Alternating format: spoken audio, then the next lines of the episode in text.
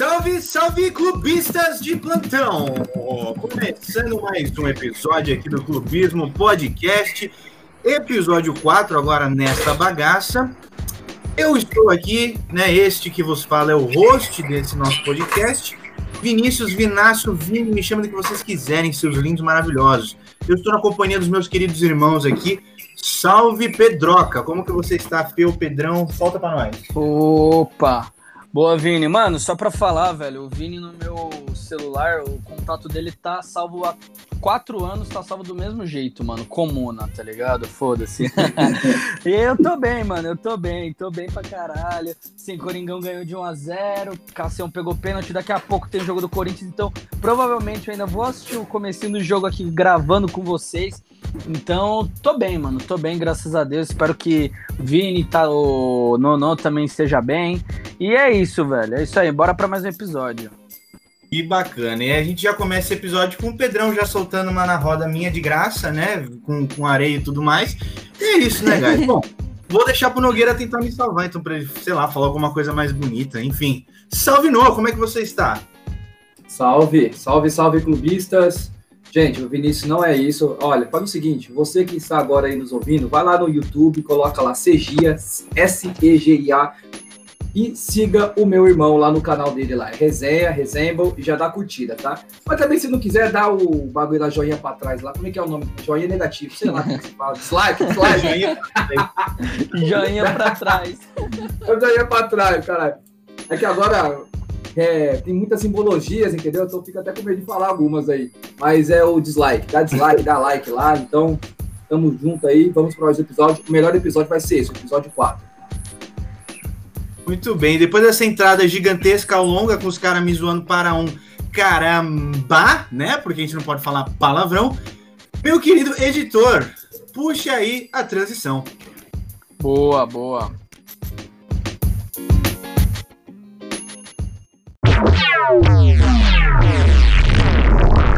Muito bem, senhoras e senhores. Então, começando já no primeiro esporte aqui que a gente ama, né? Brasileiro adora e vocês clubistas então são viciados.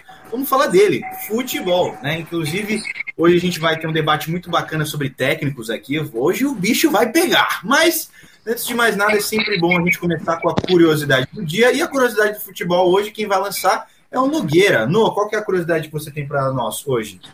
Vamos lá então.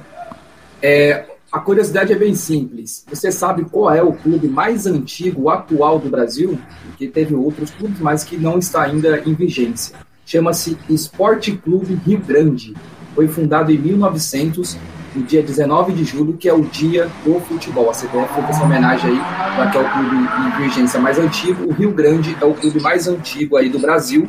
Logo depois vem a nossa querida Macaca, a Ponte, também no mesmo ano, só que um mês depois, no dia 11 de agosto. Boa. Muito bem. Lembrando de sempre, ponte, tomar, sempre tomar cuidado, né, para a gente não ganhar processo, né? Então, muito bem. Pedro, você ia falar, meu querido? Não, eu ia falar. Opa! Oh, oh, oh. É, fumante, vai. Não, eu achava que era a Ponte, mano. Achei que era a Ponte o clube mais antigo, mano. Da hora, não sabia dessa não, não. Boa, é do Rio Grande Boa. do Sul esse clube. Eu não fazia ideia, não fazia ideia disso daí, muito legal. Então, é aí é, o time mais antigo aí nacional. Bom, dita curiosidade, vamos puxar a primeira pauta de hoje. Senhores, vocês, por gentileza, quero ouvir a opinião de vocês. Campeonato Paulista no Rio de Janeiro. O que, que vocês têm para me trazer? Porque isso aí é meio polemiquinho, né? O que, que vocês acham? Ah, mano, eu vou falar o seguinte. Não vou começar com muita polêmica, vou começar só falando. O Corinthians ganhou e é isso que importa, tá ligado? Zoeira. Mas, mano, é, o Campeonato Paulista está sendo jogado. Aliás, está sendo não. Tiveram duas rodadas, né? Se eu não me engano, é, disputadas até o momento, né? Sexta-feira, dia 26 de março. Peraí que tem um helicópterozinho aqui fazendo um discurso odioso, tá ligado? Mas acontece. Inclusive, vocês sabiam que São Paulo é a cidade que tem o maior tráfego de helicópteros no mundo? É, mano, Pô, olha lá, clubismo tá também vendo, gente? é cultura, mano. Não é só curiosidade clubista, aqui é cada dia você mata um leão, gente. Cada episódio a gente mata um leão pra vocês, entendeu? Vou fazer até uma vinheta Mas então, especial. Né? Pedro, cultura. Boa. Boa. E aí, mano, bom, o Campeonato Paulista está sendo jogado no. Aliás, como eu falei, não, não é que está sendo jogado. Tiveram duas rodadas, né? Corinthians e Mirassol e Palmeiras e Rio Claro. Foi Rio Claro ou foi Água, foi Água Santa, né? Foi Água Santa. Palmeiras e São Bento. Hein, no? São Bento, ah, Água Santa e São Bento, tudo a mesma coisa, mano. Tudo santo ali, tá ligado? É. Mas então, mano, é, tiveram essas duas rodadas no Rio de Janeiro. Óbvio que isso só aconteceu por conta, né, do momento que a gente vive aqui em São Paulo, né?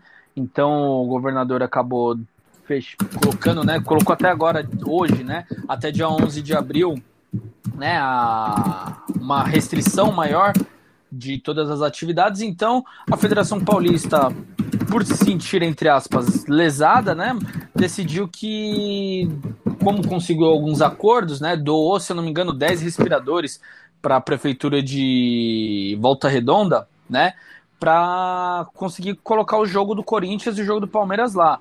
Então, assim, não tem muito o que se discutir porque é o momento que a gente está vivendo, né, cara? Então, né, é complicado. Minha opinião é que eu não tenho uma opinião bem formada. Vou ficar meio que em cima do muro, mas é que é embaçado. O momento que a gente está vivendo é muito, muito complicado para analisar de uma maneira muito fria. Então vai ter situação que vai ter gente que vai achar que é certo, vai ter gente que vai achar que é errado. Então, mano, independente do que você achar, cara, é... eu vou concordar com você, porque é um momento muito atípico, não ter uma resposta exata nesse momento. Então, não adianta ficar brigando. Eu acho que, bom, o que acontecer que se, se tiver que acontecer os jogos no Rio de Janeiro, que seja com o máximo de segurança, com o máximo de proteção para todos os atletas, para a rapaziada que também cuida da staff, segurança, entre outros, né? Que seja somente com segurança, né? Porque o momento que a gente está vivendo é bem complicado mesmo. E você, Nó, o que, que você acha? Boa, vamos lá. É, é isso, exatamente como você falou, né, Pedrão? É, assim, eu sou a favor do, do futebol continuar, né? Eu acho que o futebol ainda assim mesmo não sendo uma atividade essencial, acredito que é uma das atividades mais seguras ali para se praticar. Claro que algumas vezes, né, a gente tem alguns surtos nos clubes, com casos, né, como quase todos os clubes já teve, alguns teve recentemente, se eu não me engano, Marília teve agora 17 casos, só que os atletas são têm um estereótipo é, né, já muito mais saudável. Então, eles não têm, não sente assim um surto que possa né, uma vida, por exemplo ainda acredito eu que não teve no mundo algum jogador de alto rendimento que veio a falecer por conta da Covid. Né? Então, assim, eu acho que é essencial que o futebol aconteça para que os clubes consigam ali, né, manter a, renda, porque é o seguinte, se os clubes param de jogar, receitas acabam param de chegar, né? Esse, esse é o raciocínio maior. E o clube, os clubes no ano passado já enfrentaram este problema e esperavam que este ano não tivesse. Então, esse ano que tem Copa do Mundo, perdão, esse ano, esse ano que tem eliminatórias para a Copa do Mundo, que tem Olimpíadas, o calendário vai ficar muito mais apertado do que era o ano passado. E a, os patrocinadores, né, tudo que envolve ao futebol, consequentemente também, deixa de arrecadar mais e assim os clubes deixam de também ter um dinheiro ali para fazer investimentos. Consequentemente, a gente tem um campeonato um pouco abaixo do nível como foi o ano passado. A gente não teve um brilhantismo no, nos campeonatos aqui, principalmente os nacionais. Então, acho que o futebol deve acontecer para que tenha né, o respeitado o cronograma ali do calendário, porque se não respeitar, igual o Rogério Caboclo, que é o presidente da CBF, falou, se não tiver futebol, os clubes vão quebrar. E eles estão e os clubes querem continuar porque sabem de fato que vão quebrar. Aí é uma preocupação, né, que a gente tem que ter aí também, porque o futebol é um patrimônio do Brasil também. Muito bem, da hora. Foi bacana, eu achei da hora escutar essa opinião de vocês, mas assim, tipo, ai, sei lá. Vocês acham que o estadual devia acabar? Vocês acham? Bom, como eu estava falando, agora acho que eu vou falar primeiro. Vou dar minha opinião. Eu acho que assim, não, não deveria acabar, sendo bem sincero. É, todo mundo fala, todo mundo reclama do campeonato estadual, que não sei o que, que não sei o que lá. Mas eu vou tomar como base aqui, por exemplo, o Campeonato Paulista. Tudo bem que o Campeonato Paulista é o assim, se a gente for parar para pensar, o Campeonato Paulista é um dos 10 campeonatos mais complicados de se jogar na América do Sul. É um dos 10 campeonatos mais complicados. Eu acho que o Campeonato Paulista é mais difícil do que o Campeonato Venezuelano, Uh, sei lá, o campeonato do Peru também não, não tem grandes clubes. E também é um campeonato que paga muito para as equipes é, de menor expressão. Então, a base do futebol, que são essas equipes né, de menor expressão, elas dependem muito, muito, muito do campeonato estadual. Então, para mim, não deveria acabar. Começa por aí, né? Porque vou dar o exemplo aqui do Campeonato Paulista. O Campeonato Paulista ele é disputado em três meses. Né? Geralmente são ali, vai, começa no finalzinho de janeiro, mas basicamente é disputado em fevereiro, março, abril, e às vezes ali pega uma semaninha de maio, mas bem às vezes mesmo, né? Às vezes pega, às vezes não pega. Esse ano, né, por se tratar de um momento excepcional, vai acabar entrando um pouquinho mais à frente, né? Mas geralmente são esses três meses aí que, que você joga os campeonatos estaduais. Dando como base o campeonato paulista, tudo bem que é o campeonato estadual que mais bem paga, né? Os clubes, né, com direito de transmissão, né, premiação e tudo mais. Só para você, vocês terem uma ideia, não sei se for, não sei exatamente o ano desses dados. Se eu não me engano, é de 2018. Não vou lembrar o certo porque eu esqueci de fazer uma colinha. Erro meu, mas acontece. Mas o dado, se eu não me engano, é 2017 ou 2018. Não vai passar disso. A, a premiação e direito de transmissão e tudo mais. Aliás, perdão, só o direito de transmissão, tô falando. Só o direito de transmissão do Campeonato Paulista da série da primeira série, né, da, da primeira divisão, série A1, né? É, foi de 6 milhões de reais para todos os clubes. Todos os clubes receberam 6 milhões de reais. Se a gente pega a Série B, que é o segundo, entre aspas, vai, é o terceiro campeonato mais importante do futebol brasileiro, né? Você tem a Série A, a Copa do Brasil, né? Que ali vai, a gente pode discursar depois, pode discutir qual que é o mais importante. A Série B deveria vir ali em terceiro lugar. A Série B ela é disputada em cinco meses, tá? Geralmente são cinco meses que a Série B é disputada. E o, o direito de transmissão que é pago para os times da Série B é de 8 milhões de reais. Então você disputa o Campeonato Paulista por três meses e ganha 6 milhões de reais, ou seja, você tira ali 2 milhões de reais por mês. E na Série B você, por cinco meses, você tira ali 8 milhões. Então você ganha mais com o Campeonato Paulista. E tanto é que, entre aspas, esse é um dos grandes problemas do estadual que dizem. Mas para mim, por exemplo, um, você pega um time do, do Mirassol ou o Marília, que o Marília até chegou recentemente, recentemente uns 10 anos atrás, ter quase ah, ficava sempre na Série B.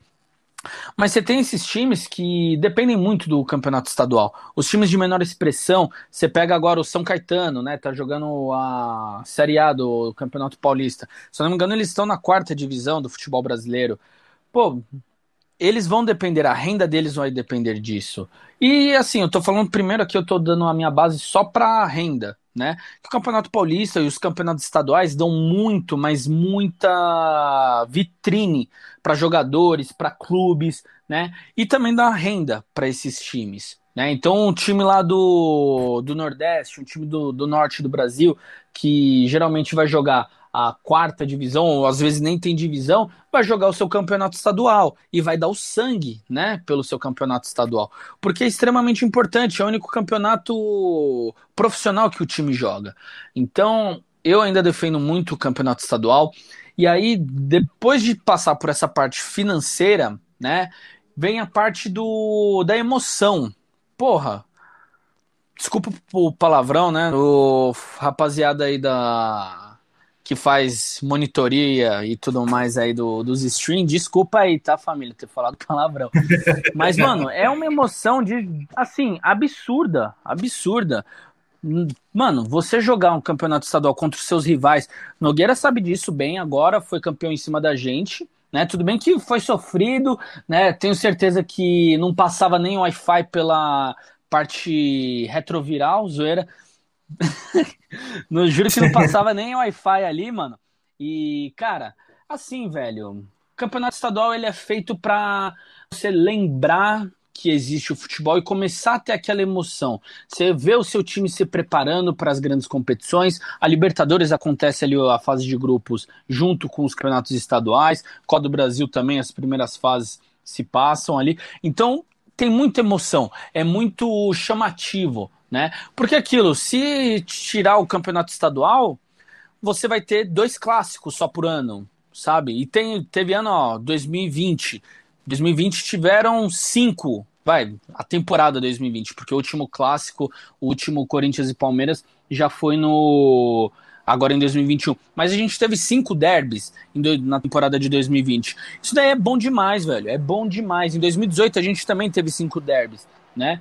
Então, cara, isso daí é bom demais. Não tem como acabar o campeonato estadual, na minha visão, por esses principais motivos. Claro que vai ter muito mais coisa, mas para mim a questão financeira, principalmente para os times menores, e a questão da emoção. Você não pode deixar de lado um campeonato que vai dar um clássico para você contra os seus rivais e gera muita emoção, muita expectativa, e também vai acabar gerando financeiramente, por causa dessa emoção e dessa expectativa, vai acabar gerando também financeiramente alguma, alguma coisa boa para os clubes. O que, que você acha, Ino? Vamos lá. Cara, eu, eu sou da linha de o seguinte: o Campeonato Paulista ele pode não acabar, mas ele pode ser remodulado. Eu sou, eu não acharia ruim se o Campeonato Paulista acabasse, tá? Por alguns fatores. Mas também eu não acho, eu acho o, o formato deste campeonato um pouco longo e consequentemente também ele atrapalha principalmente os clubes maiores no decorrer das temporadas. E alguns fatores. Principalmente com os quatro clubes grandes de São Paulo, que é o, o, Campeonato Paulista, né, o campeonato estadual que mais paga ali, que é a Rede Globo, que, que os direitos, é a que mais paga, paga 22 milhões e meio para cada clube ali participar. E o que, que acontece com isso? Para os clubes é fundamental essa renda, obviamente, né? E o que, que acontece? Eu sou contra a linha que adota, porque faz com que os clubes joguem temporadas muito maiores, em vez de poder estar focado em uma competição a longo e médio prazo, médio, a médio a longo prazo, perdão principalmente o Campeonato da Libertadores, o Campeonato Brasileiro, ou se um clube ganha o um Mundial de Clubes ou vai disputar no, come, no final do ano, já no começo, já tem que estar obrigatoriamente jogando de novo o Campeonato Paulista, ou seja, não tem um descanso, uma preparação para o desgaste da temporada anterior. E o seguinte, é, a, a médio a longo prazo, pensando, eu acredito que o futebol estadual, principalmente os campeonatos, vão ou eles vão deixando cada vez mais o protagonismo, como vem sendo, por exemplo, o Campeonato Carioca o Campeonato Carioca cada vez mais vem caindo em destaque, que o, os campeonatos estaduais que mais dão visibilidade é o Campeonato Paulista, o Campeonato Carioca, aí vem o Mineiro, o Gaúcho, e depois a gente vai aí, né, é, segmentando para outras regiões. Só que acontece, a Globo, ela é a que faz o Campeonato Paulista realmente acontecer. Tá? E isso é, é fato. Para quem gosta e curte futebol sabe disso. E o que, que acontece então? Uh, os clubes paulistas ganham isso, né, ganham esse dinheiro da Globo para disputar. Só que tem uma obrigatoriedade no contrato ali, que é o seguinte: tem que jogar com seus principais jogadores. E você pode perceber que os times, principalmente, ó, pode ver o Palmeiras agora, principalmente, até mesmo Corinthians, quando acontece, São Paulo, Santos, eles sempre vão jogar, eles vão dar prioridade a outras competições em paralelo ao Paulista. Então você vai sempre ver o, os times jogando com o time reserva. Isso eu posso dar um exemplo aqui agora. Em outros estados, o, o Campeonato Gaúcho. O Grêmio faz quatro partidas que joga com o time reserva. O Flamengo, os times titulares são de férias ainda. Ou seja, cada vez mais os campeonatos estaduais vão ficando de segundo plano porque não é o interessante, porque não é atrativo. E a audiência também, público, só se interessa já nas fases finais do campeonato. Então, o que, que eu, eu, eu colocaria ali como sugestão? O campeonato ser mais curto, e mais objetivo para os quatro grandes, principalmente, porque é o que vai fazer a regra. Então vamos supor, ah, vamos fazer o seguinte: os quatro já estão nas quartas ou nas semifinais, e aí brigam três, quatro jogos somente, que se enfrentam, né, entram em confrontos, mas não tem aí 15 jogos com cada time para disputar. Aí fala, poxa, mas aí não dá visibilidade para os times pequenos. Amigo, futebol é negócio. É emoção, mas principalmente hoje é negócio. O futebol deixou de ser aquele aquela, aquele espírito de paixão, e, e, agora começa a falar espírito de Genaro, Denaro. Olha, falando até italiano aqui, ó, em homenagem à namorada do Vinícius Alessiazinha aí. Então, é o seguinte, eu acredito que o futebol, tem, o futebol paulista, os campeonatos estaduais têm que deixar cada vez mais o protagonismo no, no calendário do futebol dos clubes, para que os clubes realmente tenham mais tempo para se preparar e principalmente tenham um futebol de mais qualidade ao longo do tempo. Falei até demais aí sobre o campeonatos estaduais.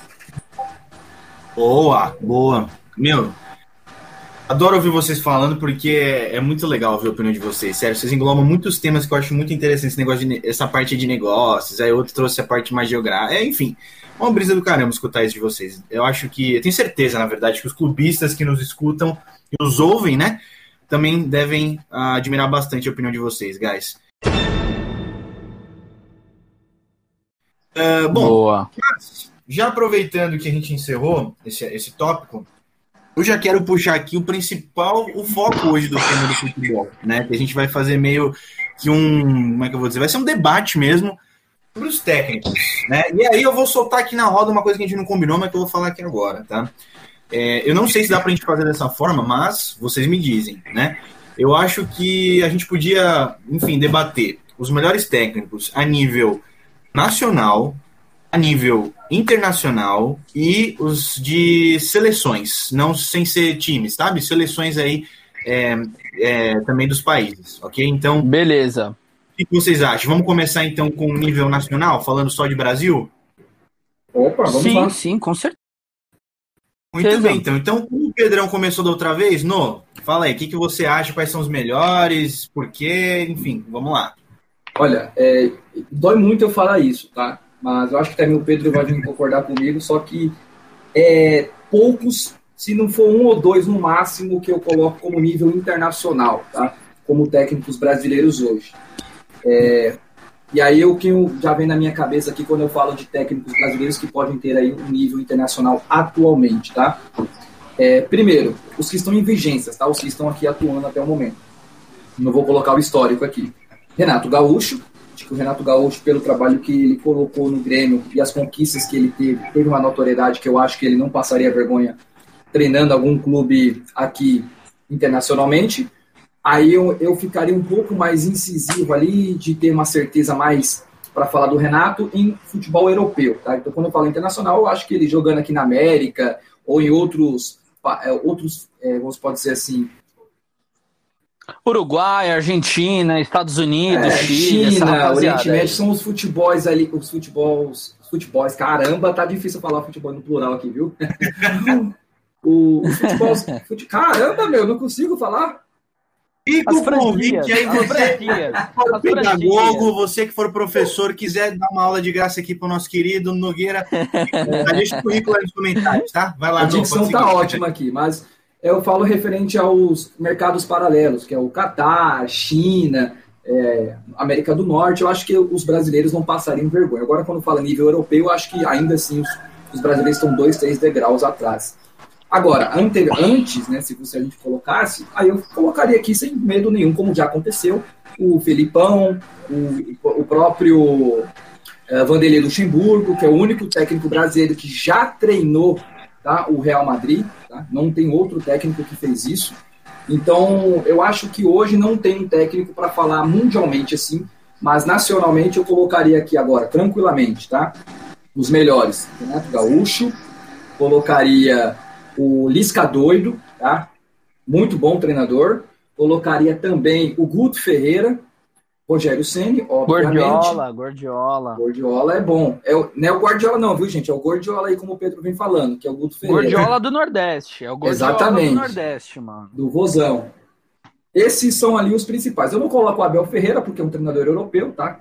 E esses, para mim, são os, os, técnicos mais nacionalmente aqui. Eu acredito que alguns outros técnicos que estão aí surgindo, ou, ou que já tenham né, uma, uma trajetória bacana, como o Rogério Ceni o próprio, que vem começar agora o trabalho aí, o Roger Machado no Fluminense, são técnicos que eu acho muito interessante. Tem uma filosofia de trabalho um pouco mais próximo ao futebol ali mundial. Pode ser nem tanto, mas eu acredito que o Roger Machado, principalmente, tem uma filosofia muito próxima ali ao futebol europeu. Esses, para mim, são os nacionais. Eu quero fazer uma pergunta antes do, Pedro, antes do Pedro seguir, tá? Tem, eu não sei se você falou, cara, mas tem um técnico aí que ganhou os campeonatos com o Palmeiras recentemente, se não me engano. Eu posso estar falando aquela bosta gigantesca que vocês estão ligados, né? Mas enfim. É, o Cuca, ele é. Ele foi um técnico que foi do. que foi do Palmeiras, não foi? Ele é, ele é, por que, que você não colocou ele aí? É, qual o motivo? Solta aí. Boa. Cara, sinceramente, eu esqueci mesmo do Cuca, tá? Boa que você tenha lembrado dele. O Cuca também eu colocaria nacionalmente. Porque o Cuca agora tá no Atlético Mineiro Mas esse, para mim, ao lado do Renato Gaúcho, é Renato Gaúcho e Cuca ali, para mim, hoje são os maiores técnicos do Brasil. Eu não coloco o Tite, tá? O Tite ele é da seleção. É, hoje, atualmente, aqui colocando aqui, hoje, atualmente, eu sei que é pleonasmo, mas atualmente, por conta, principalmente que ele vem fazer um trabalho pela seleção. Quando a gente fala de seleção, é completamente o um futebol diferente do futebol do clube, tá? Então, não tem como a gente fazer uma comparação assim um pouco mais justa. É, acho que é por isso que eu não coloco o Tite aí. Acho que o Pedrão também vem a concordar com isso, né?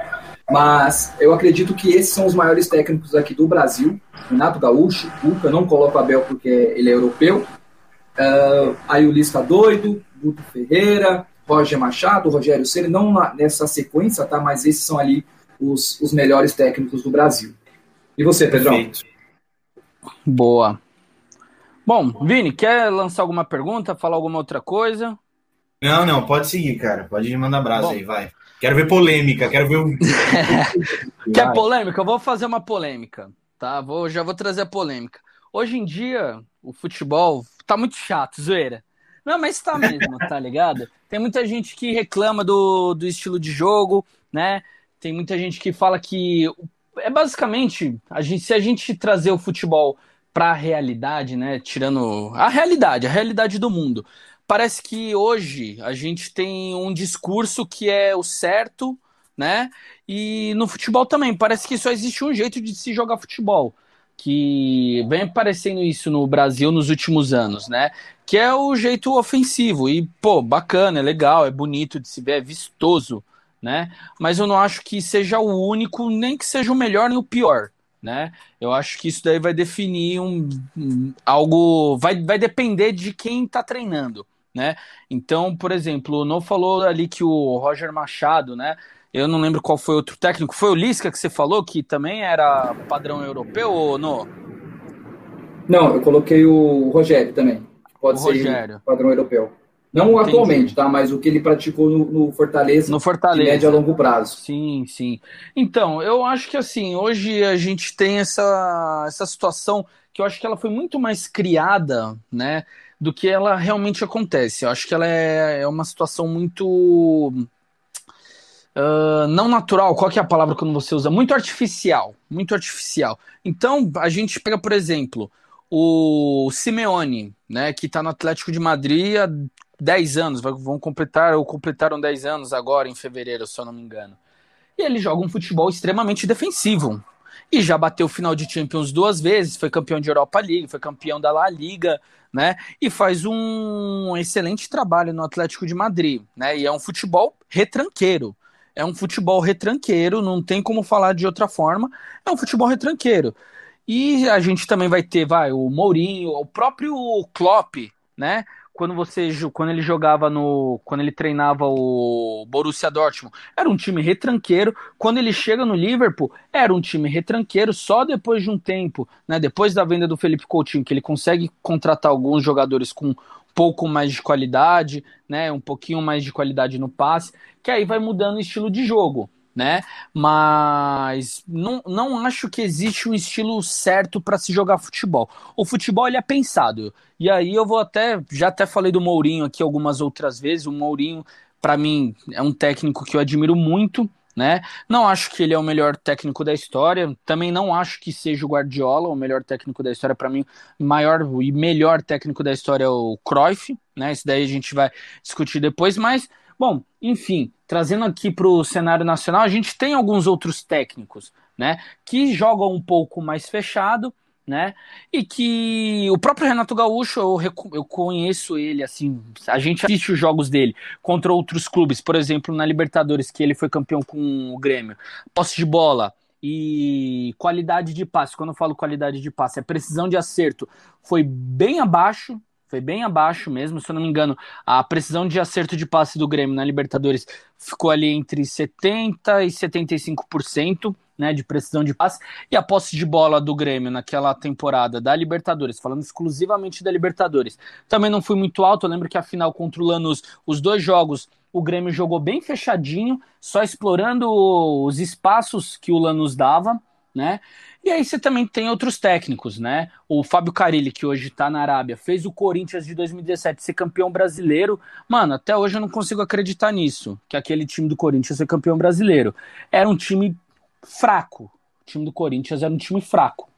E, assim, óbvio que vai muito também da empolgação que foi colocado para os atletas, mas o time do Corinthians liderou o Campeonato Brasileiro da segunda rodada até a última é o clube, até hoje, né, dos pontos corridos, é o time que hum, por mais tempo liderou e foi campeão. Né? O Corinthians liderou, salvo engano, 36 ou 37 rodadas, jogando um futebol defensivo, jogando um futebol retranqueiro. Então, eu acho que não existe uma forma correta de se jogar o futebol. O futebol ele é pensado, se você vai jogar com peças de extrema qualidade, Óbvio, você tem que mudar um pouquinho o seu estilo de jogo. O próprio Simeone começou a fazer um pouquinho isso, mas ainda assim, mantém a sua, os seus valores, né? Do que ele acha de futebol. O próprio Mourinho também faz isso.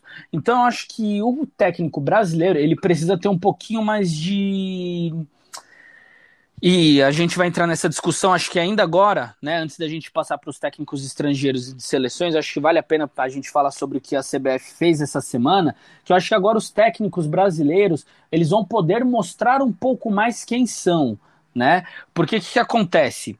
A partir dessa semana, a CBF passou, aí, inclusive, Vini, eu queria também saber a sua opinião, se você acha isso autoritário ou se você acha que isso vai ser benéfico, tá? É, a CBF passou né, um decreto falando o seguinte: todos os clubes só poderão ter dois técnicos no campeonato, ou os técnicos eles só poderão treinar no máximo duas equipes. E eu acho que a partir desse momento, por mais que eu acho que seja algo autoritário, né, eu acho que vai começar a dar um pouquinho mais de tranquilidade para os técnicos. É óbvio que a longo prazo isso vai acabar causando um problema. Eu acho que para daqui uma, duas temporadas, três, eu acho que isso vai ser bom. Depois disso, quando já começar a acostumar a dar mais tempo para os técnicos trabalharem, né? Não que o técnico ele precise trabalhar sendo que ele está fazendo um trabalho ruim, como o Thiago Nunes fez no Corinthians, um trabalho horrível. Não vou aqui me emocionar de novo que nem fiz no primeiro episódio. Se você não escutou, escuta lá que eu quase arranco minha camisa pela pela goela falando do trabalho do Thiago Nunes no Corinthians, mas ele fez um trabalho ruim e precisava ser demitido. O trabalho dele no Corinthians foi ruim. Ele não conseguiu fazer o time jogar e não deu certo. O Wagner Mancini veio na sequência e conseguiu trazer bons resultados, né, jogando um futebol diferente. Então acho que a partir de agora, desse momento em que os técnicos eles vão ter um pouquinho mais de, de espaço, né? Eles vão, não vai ser aquilo, ah, o cara perdeu três jogos, tem que ser demitido. Não, não vai ser assim. Né? Então acho que agora vai começar, os técnicos vão começar a mostrar um pouco mais o seu trabalho. Porque o que vem acontecendo não é nem que o técnico ele é retranqueiro ou que ele é extremamente ofensivo. É que o técnico ele precisa ganhar, se ele não ganhar a próxima partida, ele vai ser demitido. Isso vai deixar de acontecer, né? Porque aí você vai ter mais responsabilidade, porque você só vai poder fazer uma troca, né? Então acho que isso deve ajudar um pouco, apesar de achar que a longo prazo, daqui 10 anos, essa regra não deva mais existir, eu acho que no primeiro momento vale a pena ter essa regra para você criar uma certa não inteligência, mas para você mostrar para os clubes, porra, mano, precisa dar um pouco mais de tempo. Então, queria saber do Vini o que, que ele acha e depois do Nogueira sobre essa esse decreto aí da CBF. Boa, legal. É, cara, sincer, sinceramente eu eu tenho basicamente a mesma opinião que você, eu não tenho muito a acrescentar. Eu acho que a palavra que você estava buscando aí no final do seu discurso era estabilidade, né? Acho que isso, isso, traz, isso, isso. Acho que isso traz estabilidade total aí para não só para os técnicos, mas também para os times entenderem quanto isso é necessário, porque senão, mano, vira feira o negócio, né? Nada contra os feirantes, inclusive se tiver algum clubista feirante aqui, deixa seu comentário, é nós. E mas assim, ó, eu não tenho muito a acrescentar não, cara. Eu acredito que eu tenho exatamente a mesma opinião que você, especialmente nesse quesito aí de estabilidade, tá? No, pode dar aí sua, sua opinião e já lança para nós aí os técnicos aí que você acha sobre no quesito seleções, os melhores aí, tá? Boa, vamos lá. É, primeiro, eu acho sim, acho que tem, vai dar uma estabilidade e essa estabilidade pode ser positiva ou negativa, tá? Porque eu falo negativa também. O técnico ele fica mais confortável vamos dizer assim, em saber que não vai ser demitido, consequentemente, você sabe, quando você tem muita proteção sobre si, você não fica mais uh, atiçado a arriscar ou a se comprometer mais em nome ali de um bom resultado, tá? Isso também é muito é, é algo que a gente pode se preocupar. Mas acredito que o cara vai envolver o nome dele, consequentemente, ele não vai querer fazer um péssimo trabalho, né? Qualquer profissional uh, honesto vai querer desempenhar sempre o melhor papel. Eu, nessa linha que você falou, Pedrão, sobre até mesmo citou o Simeone, Mourinho, eu acho que assim, cada técnico ele tem a sua característica de jogo. E, e para falar em nível futebol europeu, não me cito o futebol ofensivo, mas sim uma característica de jogo e uma filosofia de jogo para se impor. Então, se eu falo assim, Cara, quando a gente fala o nome do Simeone, a gente sabe que o futebol dele é um futebol defensivo, isso típico de um futebol argentino, característica DNA argentino, e, consequentemente, quando ele implementa no Atlético de Madrid, o próprio Atlético de Madrid, culturalmente e historicamente, já tem essa filosofia de trabalho. Quando nós vamos também, por exemplo, o campeonato italiano, o campeonato italiano ele tem a característica de uma formação tática, que é o 3-5-2, e, consequentemente, um futebol muito defensivo. Tanto é que o, o, a Itália tem quatro títulos de Copa do Mundo, justamente com este DNA de um time defensivo, consequentemente com muita transição, com posse de bola e sendo sempre agressivo no contra-ataque. Então, quando eu falo sobre as características de um técnico, é ele ter um DNA, uma implementação de jogo, consequentemente colocar. Eu cito o próprio Tite do Corinthians, o Corinthians foi campeão do mundo tendo uma filosofia de jogo. E não é criticada pela filosofia, e sim porque se entende. O Diniz, ele tem uma, uma característica de jogo. O Fernando Diniz, que era treinador de São Paulo, Fluminense, e se deu mais notoriedade aqui com o nosso time de Osasco, aqui de Audax, Osasco. Ele tem uma, um futebol que era um pouco próximo do Guardiola, guardado as proporções, mas o futebol com posse de bola, o goleiro sempre saindo jogando, né? Essas características que a gente tem com um pouco mais de notoriedade. Uh, porém, era só uma filosofia. Então ele era criticado também. Ele é também criticado por ter uma filosofia só de jogo. Então fica muito mais fácil os, próximos, os próprios adversários já saber qual é a característica. Então, quando um técnico, a gente fala, exige um técnico, é isso. Ele ter uma filosofia de jogo, ele não se apegar somente a ela, mas saber, nas adversidades, mudar o seu time, fazendo com que o time não perca a essência, mas que ele continue sempre propondo o jogo. Então, quando eu colocar assim, é, Palmeiras e São Bento. Cara, eu sempre vou achar que o Palmeiras tem que sempre estar impondo o jogo, porque o Palmeiras é o maior clube. Então o Palmeiras não tem que ficar recuando, esperando o adversário jogar para jogar, para jogar no contra-ataque. É uma característica? Ok, pode ser uma característica do técnico. Mas para quem gosta de futebol e quem e é torcedor, vai saber, mano, meu time tem que estar para frente, meu time tem que estar sempre se impondo, meu time tem que vencer, porque o meu time é melhor. Então é isso que exige de um treinador. O Felipão, que é o, foi o nosso último treinador aqui, né, campeão do mundo de 2002, ele tinha uma filosofia de trabalho que não era um futebol vistoso, não era um futebol maravilhoso, ele tinha grandes craques, mas foi campeão do mundo. A seleção brasileira tinha grandes jogadores e fazia a diferença ser a, a melhor seleção da Copa, né? Justamente porque tinha jogadores diferentes, tinha um treinador que na época era excelente, né, por tudo que ele conquistou, e consequentemente não foi um futebol ofensivo que alegrava os olhos, Aí daí eu também posso colocar um outro contraponto, tá? A seleção de 82 é a seleção mais vistosa e mais linda e não ganhou uma Copa. O problema não é o treinador ele ter uma filosofia, uma característica de jogo, mas pelo menos ele ter um DNA dele e, consequentemente, o clube consiga. Por, como eu citei, o de 82 não ganhou uma Copa do Mundo, né, que foi, acho que, a, a coisa mais injusta que o futebol pôde nos implementar, mas a gente sempre vai lembrar com carinho porque era um futebol bonito de se ver. Entende? É mais ou menos nessa linha. E a pergunta é referente à questão, né, Vinão? Você está falando dos treinadores brasileiros de seleções, correto? É, aqui a gente já pode entrar no quesito de não só treinadores nacionais, tá? Treinadores tá. de todas as seleções. Boa. Bom, aqui as, as, os treinadores de seleções, assim, hoje, eu acho que os, os melhores técnicos que eu gostaria muito de ver na, na seleção seria o Klopp, seria o próprio Guardiola, para ver né, uma seleção, seja qual a seleção que for, para ver um, um, trabalho mais consistente. Porque o que acontece? Não sei se o Pedrão também, e você, Vinão, vai, venha concordar comigo, mas cada vez mais os clubes têm uma notoriedade maior do que, o próprio, que as próprias seleções, né? Você pode ver que sempre fica mais no protagonismo. Quando, quando eu falo assim, quem é o treinador do, da seleção italiana? cara, o cara vai demorar muito para falar quem é o treinador da seleção italiana. Se eu pegar aqui, quem é o treinador da Alemanha? O cara vai falar, ah, é o Joaquim Low. Mas aí, já, aí você já começa a pensar um pouco mais para falar. Mas se eu pergunto, quem é o treinador, sei lá, uh, de um time aqui de médio, nem vou falar muito grande, da Napoli, o cara fala, ah, é o Gattuso. Então, para você comparar, poxa, o cara não sabe nem quem é o treinador da seleção italiana, mas sabe quem é o treinador da, da Napoli. Ou seja, o campo, o, o, parece que os polos se invertem. A notoriedade dos clubes é maior do que a própria seleção. Você acha isso, Pedrão? Bom, é, é realmente eu acho que as seleções elas acabaram, elas acabaram perdendo um pouquinho de espaço nos últimos anos. Acho que ainda a gente tem alguns técnicos bons, né? Nas seleções, por exemplo, o Deschamps na, na França, perdão, perdão, perdão, virei francês. Mas eu ia falar, Pedrão, perdão, meu francês, né? Não sei como.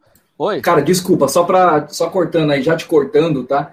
É, eu falei da sele... do treinador da seleção italiana e não citei o nome dele, é Roberto Mancini, tá? Continua aí, que foi um jogador. Ah, tá. Uhum. Uhum. Não, é. Então, o Roberto Mancini ele começou a fazer um bom trabalho agora na Itália, né? A Itália que vinha de maus resultados, depois que o Roberto Mancini entrou, inclusive com, com ele, a Itália tá jogando 4-3-3, começou a ganhar alguns jogos. Acho que vai dar algum burburinho sim na, agora na, na Eurocopa. Quem sabe para a Copa do Mundo também não, não faça alguma coisa. Mas para mim, hoje, quando a gente pensa em seleções, né? Seleções internacionais, para mim a gente passa por três, no máximo ali, entre três e cinco nomes tá? Para mim, os dois principais, Deschamps da França, né? Mais uma vez, perdoe meu francês se eu não estiver falando correto, não estiver com a pronúncia correta, e o Roberto Martinez, né, da Bélgica, que apesar dele ser argentino, ele treina a Bélgica.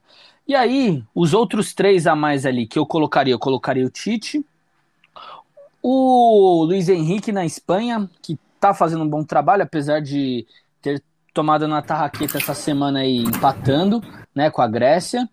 E ali, mano, eu não vou colocar o Joaquim Low, até porque ele, Joaquim, Joaquim Low, não, não sei também, não, perdão no meu alemão, porque ele já vai sair depois da, da, Euro, da Eurocopa, né? Então o quinto técnico ali de seleção que eu colocaria, eu não lembro o nome dele, mas é o técnico da Inglaterra, que também vem fazendo um bom trabalho. Hoje a Inglaterra voltou a ser uma equipe muito forte, né? Voltou a ser uma seleção muito forte, muito por causa dele. É um técnico mais novo, se eu não me engano, ele não tem nem 50 anos, né? Então, ele modificou bem o estilo de jogo da Inglaterra jogar e levou a Inglaterra até uma semifinal de Copa do Mundo, né? Então, isso não é, uma, não é algo que se faz. A Inglaterra chegou à semifinal de Copa, se eu não me engano, duas, três vezes. Não foram muitas vezes que a Inglaterra conseguiu chegar tão longe assim na, na Copa do Mundo. Então, velho, é... para mim, esses cinco técnicos são hoje, né, em seleções, eu acho que eles são os mais importantes, tá? O Noah aqui mandou a colinha para mim, é o Gareth Southgate, né? Valeu, Noah. e aí, mano, ele fez uma, uma boa revolução ali na, na Inglaterra. Então, para mim, esses cinco técnicos hoje de seleção, né, das seleções, eles são as cinco melhores seleções hoje. Para mim, para se a Copa do Catar fosse amanhã, eu acho que nós teríamos três favoritas. As mesmas três favoritas da Copa passada. Né? Lá em 2018, não sei se o Vini vai lembrar, antes da Copa, até porque a gente ainda não conhecia o Nogueira, a gente não falava com o Nogueira na época. Mas eu já falava, para mim, ó, é Brasil, França e Bélgica. E hoje é a mesma coisa, não tem uma outra seleção. Para mim, essas três seleções jogam hoje o futebol mais vitorioso né? Para mim, essas três seleções jogam hoje o futebol mais vitorioso. Aí a gente adiciona ali a Espanha com o Luiz Henrique, né? Que apesar de estar tá com ter voltado, né? Para quem não sabe, o Luiz Henrique era, tinha assumido a seleção lá em 2018. Aí a filha dele morreu, teve uma treta, ele ficou afastado um tempo e voltou para a seleção espanhola, né? Apesar de não ser um trabalho ainda de longo prazo, né? É um trabalho ali que dá para ver que ele está fazendo algumas modificações, está trazendo mais garotos, mais jogadores novos, que nem o Pedri do Barcelona. Teve a primeira convocação agora, é um moleque que joga muita bola, então eu acho que vai dar trabalho à Espanha. Não acho que vai ser a mesma Espanha lá do de 2010. Não lembro o nome do técnico que era técnico antes do Real Madrid. Também não vou lembrar o nome dele. Mas enfim, é um técnico famoso aí que era técnico também da, do Real Madrid. Então, cara, não acho que vai ser o mesmo tipo de jogo, mas vai mas de quem ser está falando? um do jogo bem competitivo. Da, da Espanha. Você está falando. Da Espanha. O técnico da Espanha, o que é antes de ser técnico da Espanha, ele era técnico do Real Madrid. Mas o que Não foi lembro o campeão nome dele. Isso, que foi campeão. é o. Não Vicente o Del Bosque. Lopetegui. O Vicente Del Bosque, ele mesmo. Bigodão. Vicente Del Bosque. Então, isso, isso, tiozão lá, mano, aquele tio tinha muito que chamar ele pro churrasco, pelo amor de Deus, velho. Ele no churrasco tocando ali um Raça Negra, com certeza ia dar bom, velho. Ia dar bom. É. Tocando raça deve negra ser aquele tio sensacional. que. É, mano. Mas eu acho que ele fez um bom trabalho, né? Na Espanha, eu acho que o Luiz Henrique não vai chegar num trabalho tão vistoso quanto o dele, mas vai ser um trabalho competitivo. Tirando, né, o, o Luiz Henrique. Bom, para mim essas três seleções, Brasil, Bélgica e França são as principais. Aí a gente tem ali a Inglaterra e a Espanha correndo por fora. A Itália começa agora a demonstrar uma melhoria, mas para mim essas são as equipes que agora, né, as seleções que agora mais têm prestígio, né, no meu ponto de vista. Vini, alguma pergunta sobre seleção, sobre técnico de seleção? Calma que eu vou botar a lenha na fogueira daqui a pouco. Mas antes de mais nada, vocês meio que englobaram né, um pouco do, das, dos técnicos de seleção com os do internacional, com o do meio internacional. Mas para a gente ficar um pouquinho mais específico, né, focar um pouco mais agora no ambiente internacional, guys, agora eu quero que vocês me tragam aí, sem focar somente em, seleção, mas principalmente em times, né, a nível internacional. O que, que vocês podem me trazer aí? Sei lá, é, mano, eu ia falar Gabriel Jesus, cara, mas não é Gabriel, é Jorge Jesus, se eu não me engano. Enfim, Jorge Jesus, acho que tá, é isso aí. Sampaoli. Abel? Ferreira. Tem um, cara, tem um cara que fugiu o nome aqui que eu ia falar. Bom, enfim. Ah, o Mourinho, era esse cara que eu ia falar. É, essa galera aí. Falem, falem aí, o que, que vocês acham aí, a nível agora de time, mas internacional, guys. Melhores técnicos. Vamos lá. Manda aí, não, manda aí, manda aí. Vou pegar uma breja e dar uma urinada. Beleza. Só sobre o, indo nessa linha que o Pedrão falou dos, do- das seleções aí favoritas, eu não tiraria o Portugal, tá? Portugal também que foi campeã da, da última Eurocopa, campeão da National Leagues. Então, acho que Portugal também continuaria aí na pegada e a Argentina também. Nunca a gente pode subestimar a Argentina, né? Que foi a última a finalista aí junto com a Alemanha. Assim, Vinão, seguindo nessa linha, por exemplo, o Jorge Jesus, para você ter uma ideia, tá?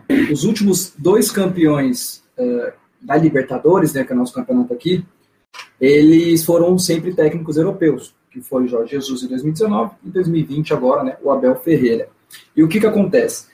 Ah, o futebol, eu sempre coloco, eu, eu uso isso sempre para defender a minha tese, como o futebol brasileiro ele é um pouco decadente comparado sempre aos futebol, ao futebol europeu e tudo mais. Por quê?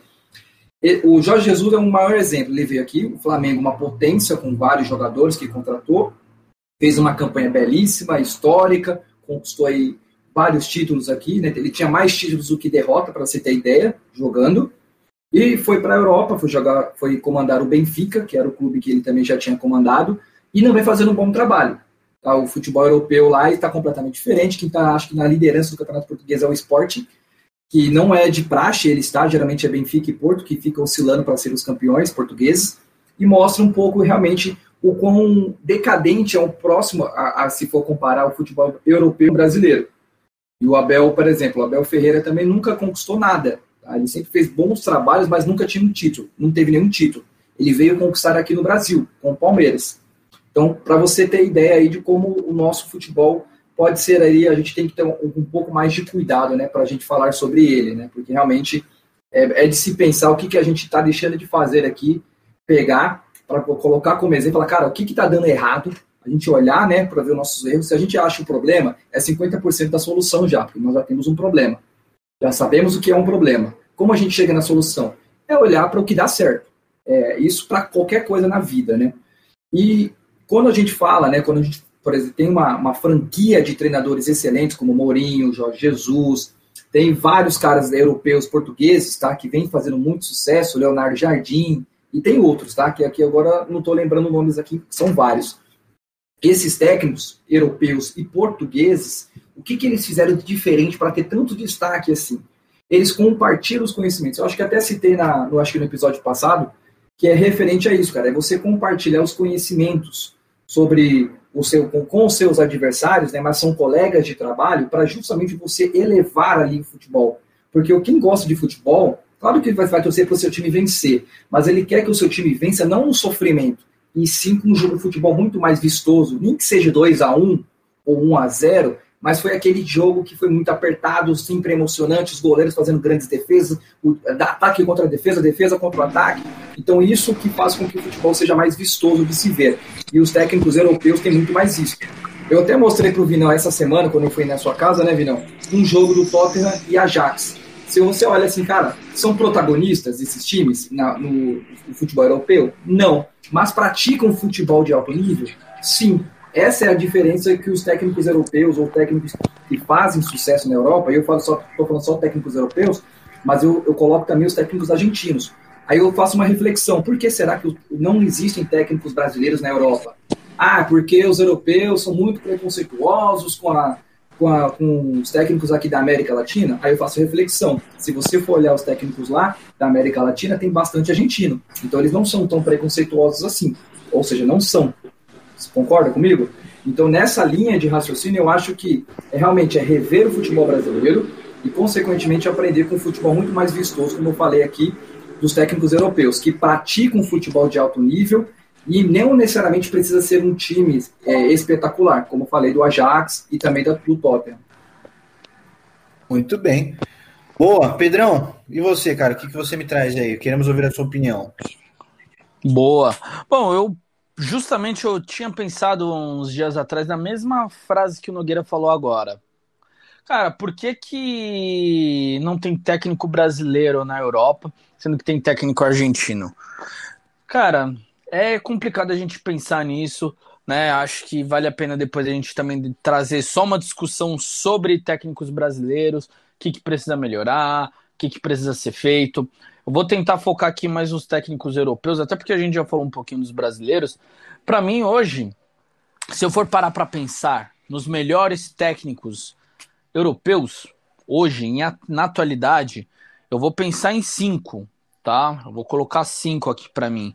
Eu vou colocar o Guardiola, tá? Eu vou colocar o Zidane, eu vou colocar o Klopp, vou colocar o Hans Flick, do Bayern de Munique, óbvio. Mano, o cara ganhou uma Champions e tá arregaçando tudo agora. E também vou colocar ali o Mourinho. O Mourinho, acho que é muito mais o nome dele do que o que ele vem feito nos últimos anos. Ele não conquistou nada mais, mas ele sempre incomoda, né? Ele sempre incomoda. Eu acho que o Pochettino ele poderia entrar ali. O Pochettino também é argentino, tá, rapaziada? Pochettino também é argentino, hoje treina o PSG, foi vice-campeão da Champions na temporada 2018-2019 com o Tottenham. Acho que o jogo que você mostrou no, pro Vini, Tottenham e Ajax, foi o da semifinal dos três gols do Lucas, é isso?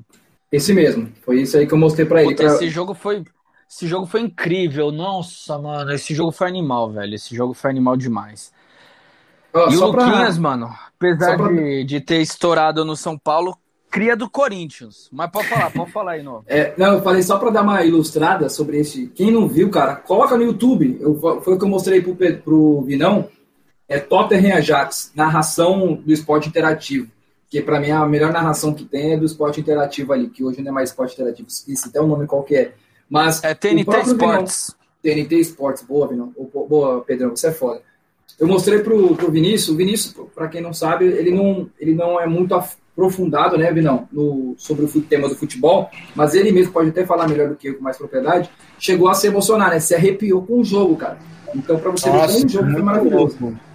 Muito louco. E não só pela. Sim, pelo jogo em si, mas também a narração também deu uma ajudada, tá? Vou falar para vocês que a narração também deu uma ajudada, porque o cara conseguiu trazer muito bem a emoção do jogo para a narração dele. Mas, cara, jogo incrível, sensacional. No último minuto, é, assim, para você é uma coisa rara, né? Mas para você que quer saber como que é futebol, assiste esse jogo. Acabou. Vai, você vai ser conquistado na mesma hora. É isso. É, mas imagina, você, tá, você perdeu o primeiro jogo em casa de 1 a 0 né? Que o Ajax ganhou em Londres de 1 a 0 do Tottenham. Aí no segundo jogo, o primeiro tempo acaba 2 a 0 pro Ajax. E aí o Lucas vai lá e mete 3 no segundo tempo, levando o Tottenham pra final da Champions, mano. Incrível. E é um detalhe, era fora de casa, então já tinha perdido Exato, casa, na Holanda, perdido em Londres. Todas é. as diversidades aconteceu. Então, só para quem. Esse, esse jogo aí, quem está nos ouvindo, quem não, não assistiu e não teve essa oportunidade, joga no YouTube. Tottenham e Ajax, narração Jorge Igor. Esse é o narrador. Vai, você vai se emocionar. São nove minutos contando a história desse jogo. Continua, Pedrão, desculpa, tô te cortando Pô, bastante. Né? Não, não esquenta a cabeça, velho. Não esquenta a cabeça. Eu assisti esse jogo no trampo, mano. Tava trampando, tava na empresa, foi antes da, da pandemia, né, mano? E aí ficava passando os jogos, né, na, nas televisões lá. E eu trabalhando, né, também trabalho com atendimento.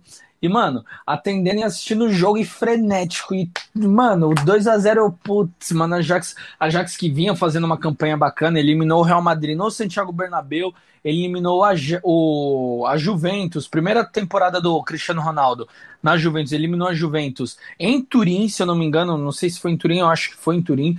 E o Delite, né, que era o zagueiro, vinha fazendo os gols. O De Jong também vinha jogando bem. Nesse jogo contra o Tottenham, não lembro ao certo, mas eu acho que o, De Jong, o Delite faz um gol de cabeça também. E o, mano, é incrível, é incrível. Assiste lá o Lucas fazendo os três gols, fazendo hat-trick. Incrível, velho, incrível. Jogando no lugar somente do Harry Kane, jogador mais importante do time que estava lesionado. O Lucas assumiu a responsabilidade de jogar de camisa 9, sendo que tem 1,50m, zero. O Lucas não deve ter 1,50m, mas é quase isso. O Lucas é um anão, mano, jogando. E foi lá, mano, e meteu três golaços, velho. E esse, muito importante. Esse jogo, esse jogo é um jogo bom, mano. Sim, esse, não, esse jogo é sensacional. E é muito legal também que o Lucas, ele foi uma das contratações mais caras do Paris Saint-Germain, que era o time antes dele jogar no Tottenham, e ele não teve o espaço, foi para o Tottenham justamente para né, ter mais oportunidade de jogar, e ele realmente foi o herói ali do clube na temporada que ele foi contratado, né? Exato, mano, exato. Ele foi herói. E aí eu falo de novo, mano. É, falo de novo, não, vou falar a primeira vez, mas Pochettino se enfesou. Aliás, não, não se enfesou, porque quando você se enfesa, você fica chateado. Quando você defeca em você mesmo, sabe? Foi isso que o Pochettino fez na final contra o Liverpool. Porra, mano, o Lucas meteu três gols na semifinal. Como é que ele deixa o Lucas na reserva na final, velho? Tá ligado? Tudo bem que o Harry Kane voltou, mas dá um jeito de colocar o Lucas em campo. Ele foi colocar o Lucas quando já tava 2 a 0 pro Liverpool. Aí vai pro inferno, mano. Não, na moral. É aquela, é aquela linha de raciocínio que eu acho que coloco até para a Copa do Mundo, né, Pedrão? Cara, você tem que colocar o melhor e estar no melhor momento, cara. Não é por nome, você tem que colocar o cara que tá no melhor momento. Porque se o cara tá inspirado, Exato. continua lá, velho. É Exato, isso aí. Mano.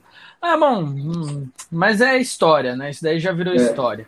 E aquilo, agora, se a gente for parar para pensar nos técnicos europeus, Pochettino, né, como eu estava falando, entraria como quinto colocado, né? Na, aliás, o sexto ali disputando com o Mourinho.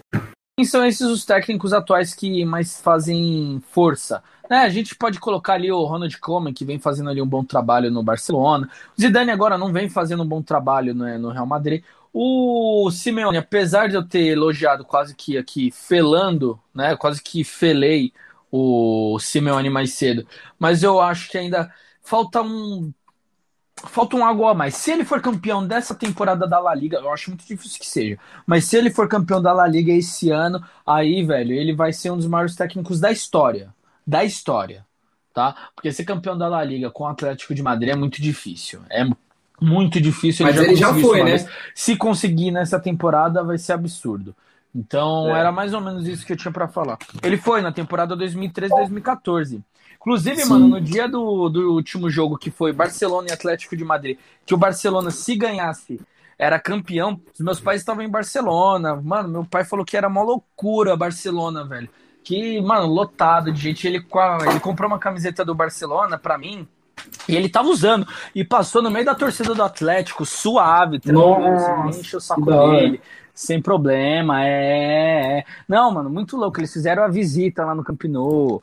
Meu pai tirou foto com, com as bolas do Messi. É, com as bolas do Messi, com as bolas de ouro do Messi. Nossa, tá velho. É. Ficou muito estranho. É. é. Não, ele... né? Não. Meu pai Ai, tirou foto com as bolas de ouro do Messi, é, aí, mano. Pede uma pro tio aí que o negócio ficou feio.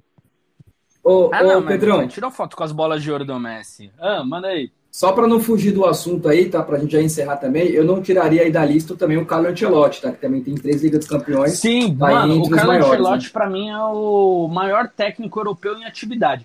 É que aquilo, ele antes de estar tá no de ir pro Everton, ele estava no Napoli, fez uma fez um bom trabalho no, no, na Napoli, Sim. né? Ganhou do Liverpool, ele se manteve, ó, ele jogou contra o Liverpool do do Klopp cinco vezes, ele ganhou quatro e perdeu uma.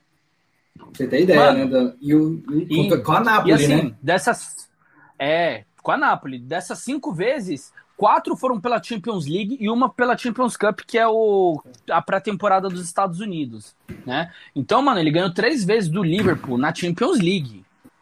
Não é para qualquer um, ideia. jogando com a Napoli. Né? E não a Napoli de Maradona, a Napoli de Mertens e Insigne, tá ligado? Não é, não é um grande elenco. Então, agora no Everton ele faz um bom trabalho, mas eu acho que hoje ele saiu um pouco do, do, do, do protagonismo, porque é, apesar de que em 2014, vai, 2014 tem o quê? Caralho, 2014 já tem sete anos, já tem um tempo, mano. É. Mas é, ele foi campeão em 2014 com o Real Madrid, né? Da lá décima. É. Em cima, inclusive, do Atlético de Madrid do Simeone. Sim. É, acho que esse foi, foi dos pênaltis. 23, foi 26 de maio. Do Sérgio Ramos? Foi o gol do Sérgio Ramos? Não, não, esse foi do, esse foi do Sérgio Ramos. É, mas o dos pênaltis também foi gol do Sérgio Ramos. Os do, as duas é. finais foi do gol do Sérgio Ramos. Sérgio Ramos aí sendo. tá entre mas, os 10 bom, maiores defensores, né? É, de sendo artilheiros. Da história, com certeza. Com certeza. Não, e assim, maior da história. Mas enfim, acho que a gente já falou bastante de futebol, apesar de. A gente tem Ronaldo. Não vou mentir pra vocês, não, tá? O meus queridos escutores. Ah, sei, não, escutores foi horrível, hein, mano? Telespectadores? Nossa senhora. Alguém me dá uma chicotada. Telespectadores não, porque não é tele, mano. Ou, ah, é, pode falar, né? Locutores somos nós. Ouvinte, Ouvinte novamente, aí, novamente aí o convite, você professor, você pedagogo, quiser aí fazer uma aula de graça aqui pra gente, tá bom? É isso, deixa o contato, tá? Beijo. Espectadores. Tá, tá, tá. Acho que só é ouvintes, pô. É, acho que só Ouvintes, isso, caralho. Ouvintes. Então, mano, a gente enrolou mesmo porque essa semana não teve muito de futebol, mas não foi enrolar, foi um debate assim bem gostoso que a gente fez. E agora, mano, Vini, tem alguma pergunta? Tem algum comentário que você gostaria de trazer? Tenho, tenho. Nós ainda não encerramos esse tópico. Nós vamos encerrar ele agora, porque eu vou jogar lenha na fogueira. Vocês estão muito. E aí, Pedro, você concorda comigo? Ah, Nogueira, eu acho que você tá certo, não sei o quê. Então, agora eu vou fazer o seguinte, senhoras e senhores. Eu quero que vocês me tragam.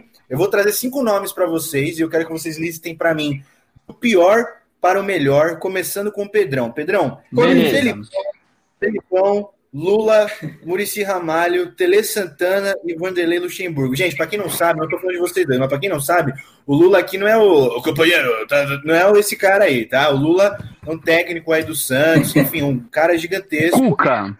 Maiores técnicos que teve. E aí fica para vocês. Felipão, Lula, Murici, Tele Santana, Vanderlei Luxemburgo. Lula, vai lá, Pedrão, arregaça. Mano, beleza. Bom, vamos lá. Ó, em quinto, Bom, é, em quinto eu ainda vou deixar o Tite, tá? Em quinto eu ainda vou deixar o Tite, porque o Tite ele ainda precisa de um... Tite aqui. Porra, então fala de novo, mano. Escreve aqui no, no Discord, caralho. Vamos lá, vou escrever aqui no Discord, ó. Vamos Felipão. lá. Felipão, Lula, Murici Ramalho, Tele Santana, Salve na Moto e Vanderlei Luxemburgo. Vou jogar aqui, ó. Está no Discord, pronto. Ah, então em quinto vai ser o Murici. Murici, eu acho que ainda falta alguma coisa ali para ele tá? Murici em quinto, Lula em quarto, tá? O Lula em quarto. Bom, em terceiro, eu vou deixar o o Tele. Apesar do Tele ter sido, não, o Tele não dá para deixar em terceiro. O Tele, ele foi o melhor, ele foi o melhor técnico no ano de 93. Então, mano, não dá para deixar em terceiro. Vou deixar o Vanderlei, porque o Vanderlei não ganhou Copa do Mundo, velho. O Vanderlei não cons... perdeu a vaga, inclusive, pro Felipão, que é o segundo. E primeiro vem o Tele, mano. O Tele ali 92, 93. Para mim foi o último clube brasileiro, o São Paulo, do Tele, a ser o melhor clube do mundo. De verdade, a jogar o melhor futebol do mundo foi o São Paulo de Tele em 92, 93. Então, ó, recapitulando. Vamos lá, Murici, Lula, Vanderlei, Felipão, e Tele em primeiro. E você, Boa. não? Feita a lista do Pedrão, solta aí, não. Vamos lá, então. Eu, o meu vai ser um pouco diferente. Mas o primeiro vai ser o mesmo. O Tele, é um dos maiores, pelo que ele fez, mas para mim está ali pau a pau junto com o Felipão, tá? Então, entre um e outro, sim, eu vou sim. colocar um pouco mais o Tele, mas veio o Felipão, o Felipão, eu acredito que ele tem mais notoriedade por ser o último técnico da Copa do Mundo, mas também podemos falar que também foi o último técnico a tomar 7-1, maior vexame, depois de 50, desde 50, né? Mas enfim, colocaria então Tele, Felipão, Murici, Lula e qual que é o outro? Vanderlei. Vanderlei. Não, então vamos lá. É o Tele primeiro, Felipão em segundo, ter... terceiro é o Vanderlei. É, fica difícil, né? Quem quarto é o... Vamos lá.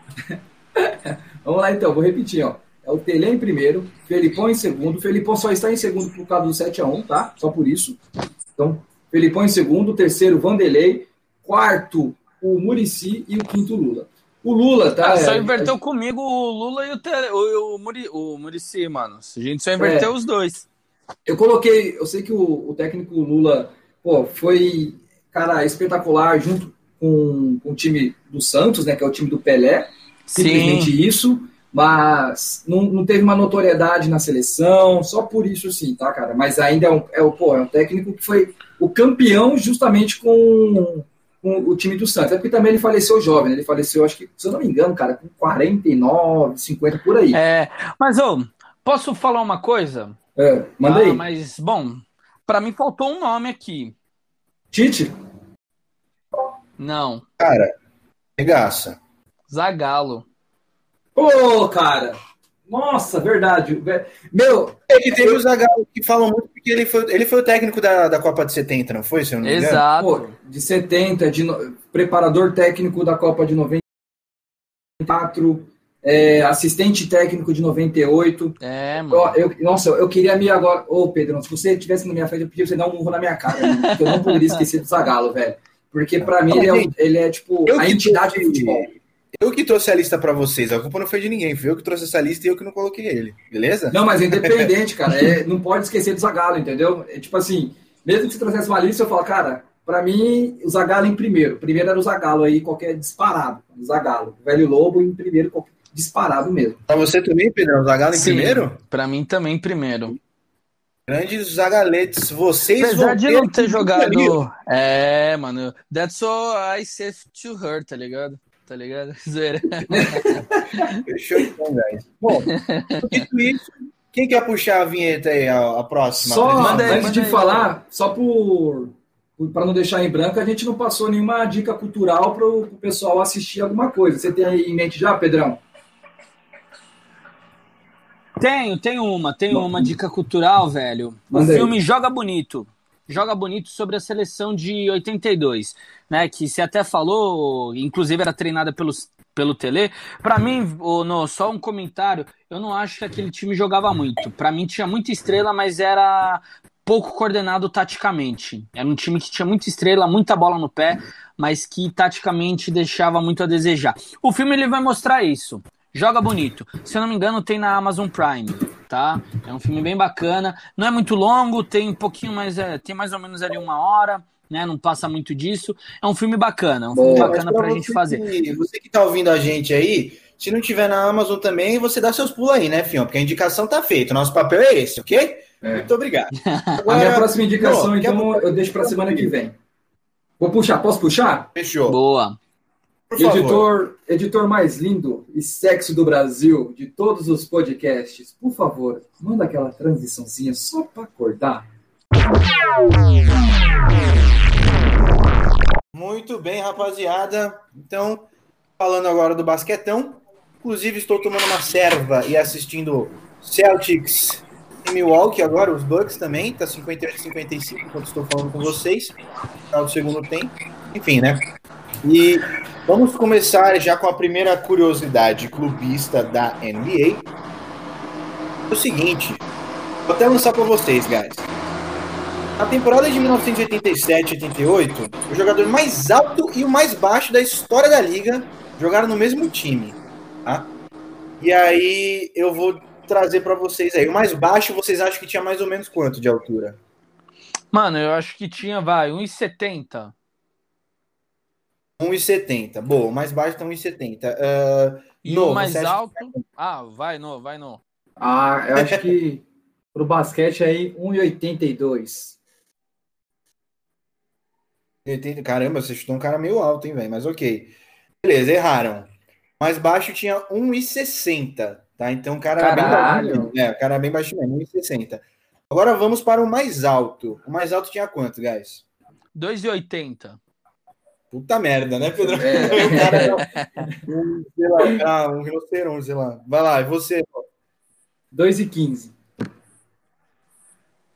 2,15, tá.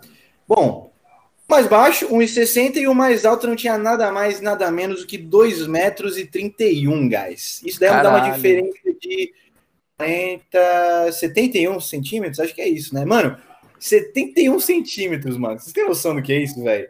É quase. É... Vai, Nossa, eu ia falar uma merda aqui, metro. velho, tá ligado? É, mas quem ali era um metro, tá ligado? e os caras jogavam no, no time Washington Bullets. Mano, é absurdo, velho. Que se desse para mostrar aí a foto, mas, mano, quem estiver escutando a gente aí, clubistas de plantão, pesquisem aí. Manute Bow é o cara alto e Maxi Bogues, que é o cara que tem 1,60. A foto dos dois é bizarra. O cara, o cara tipo, bate, vai, sei lá, na altura da, do umbigo do maluco. É, é muito louco, sério. É da hora pra caramba. Enfim, essa foi a curiosidade que eu quis trazer hoje para vocês. Mano, esse cara de 2,31m, eu acho que só de perna aí ele deve ter, mano, 1,70, vai. 1,55, sei lá. Mas, mano, o cara é muito grande, é absurdo. Enfim, a curiosidade de hoje era essa. E aí, trazendo alguns pontos, agora vamos para as pautas, né? Para as pautas principais. Então, uh, acho que a gente pode falar um pouquinho da semana de troca, né? Que a gente teve essa semana na NBA, que encerrou, encerraram-se as trocas, né? Eu acho que, velho, o ponto principal foi que o Kyle Lowry se manteve nos Raptors, né? Então, sabia, ele já estava sinalizando já faz muito tempo que queria sair de Toronto, mas o Toronto não é disponibilizou ele para troca. Então, Kyle Lowry segue no Toronto Raptors, é uma, é uma expectativa já da saída dele. Muito obrigado, Motoca, mas que não se concretizou.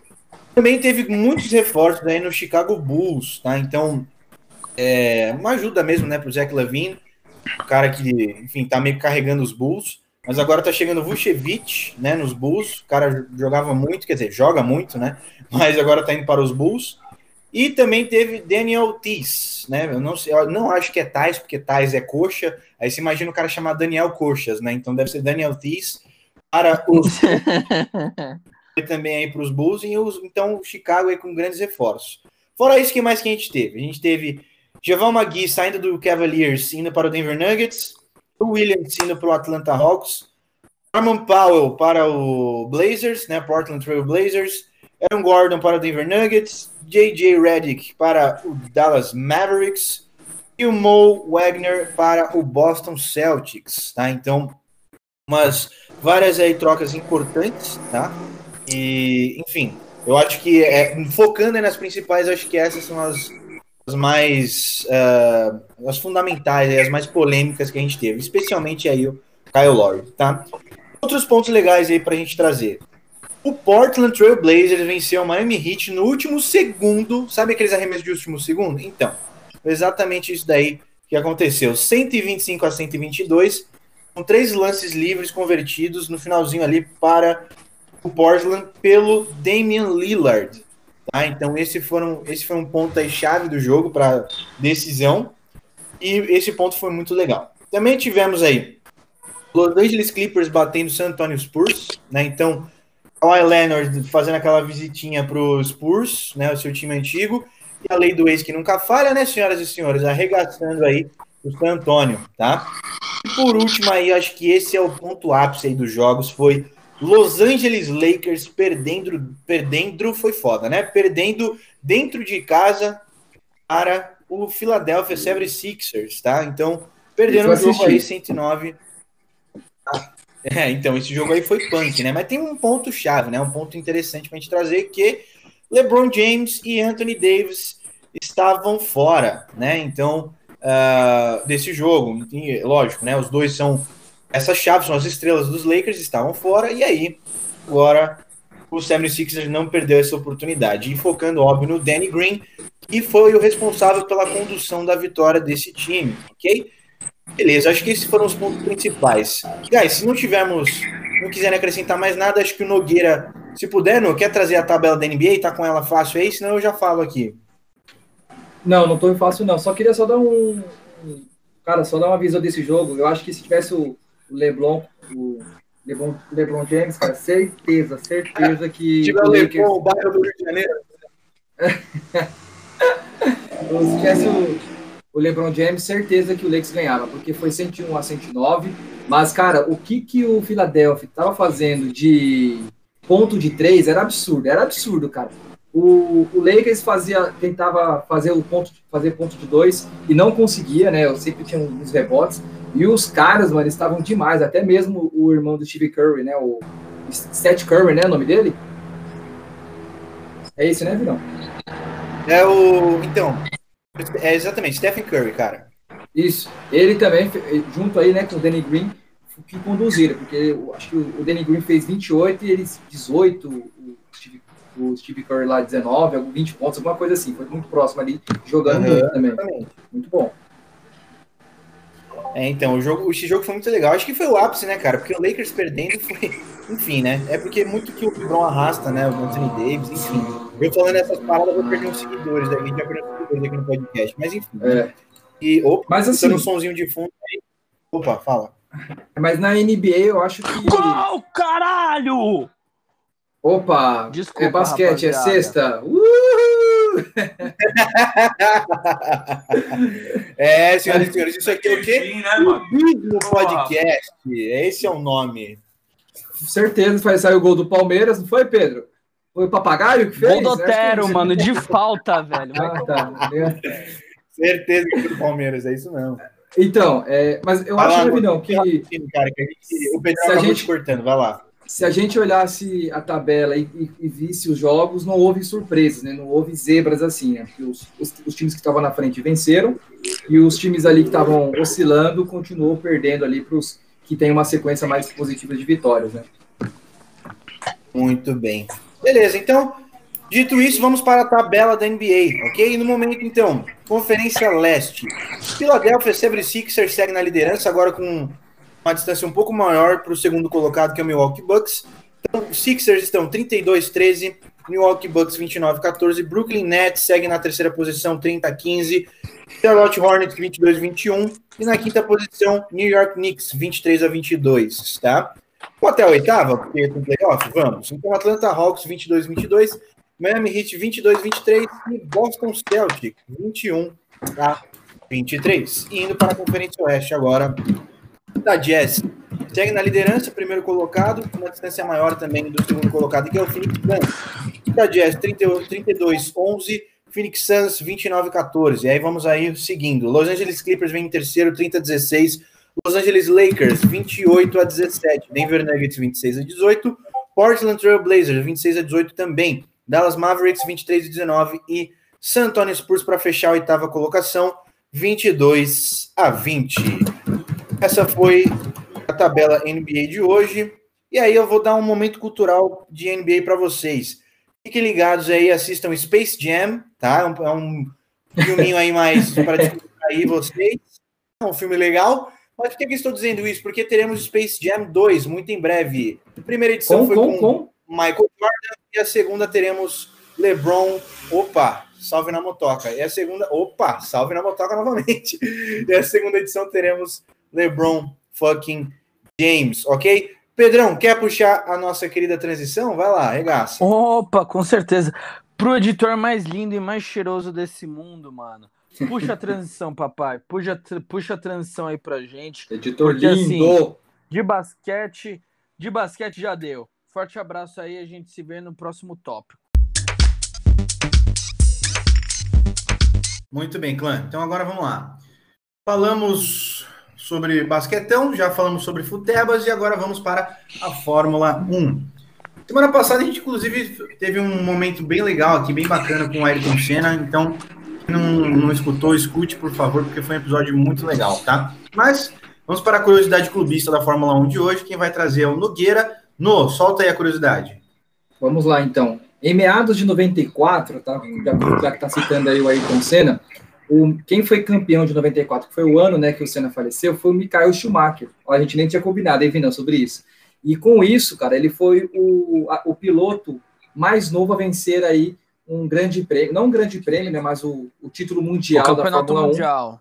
1 com 25 anos e 314 dias. Essa é a curiosidade. Porém, só para dar um adendo nessa curiosidade também, quem tinha, né, antes do Schumacher bater essa meta, era um brasileiro, que era o Emerson Fittipaldi. Ele também tinha 25 anos e 272 dias. E ele venceu o campeonato mundial de 72. Essa é a curiosidade Boa. clubista. Em 95, o Schumacher foi bicampeão, se tornando aí da Fórmula 1. E aí, ó, rapaziada, vou dar já a dica cultural aí de Fórmula 1, hein, mano. Pra quem não assistiu, assista. Ford versus Ferrari. Nossa, moral, sensacional. Filme animal, velho. Esse filme animal, você assistiu, Vinão?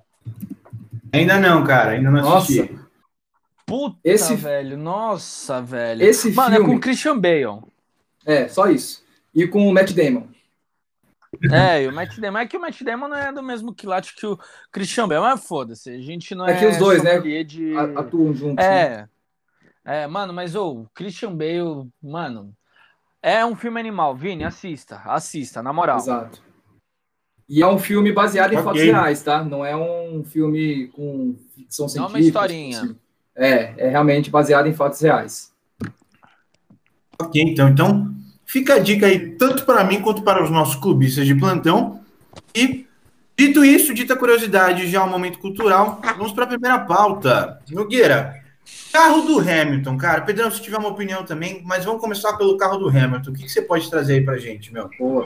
O que acontece, tá? Na pré-temporada aí da Fórmula 1, a Mercedes, né, que é a campeã né, nos últimos anos, ela estava tendo alguns problemas de instabilidade traseira do carro, fazendo com que o carro sempre estava girando, ou não tinha uma estabilidade ali muito boa para o carro. Então, na pré-temporada que as equipes estavam fazendo, né, nos dois primeiros treinos livres lá em Bahrein, que é o, o primeiro, o primeiro grande prêmio que acontece, né, o, o Lewis Hamilton foi o quarto e o terceiro nas sessões.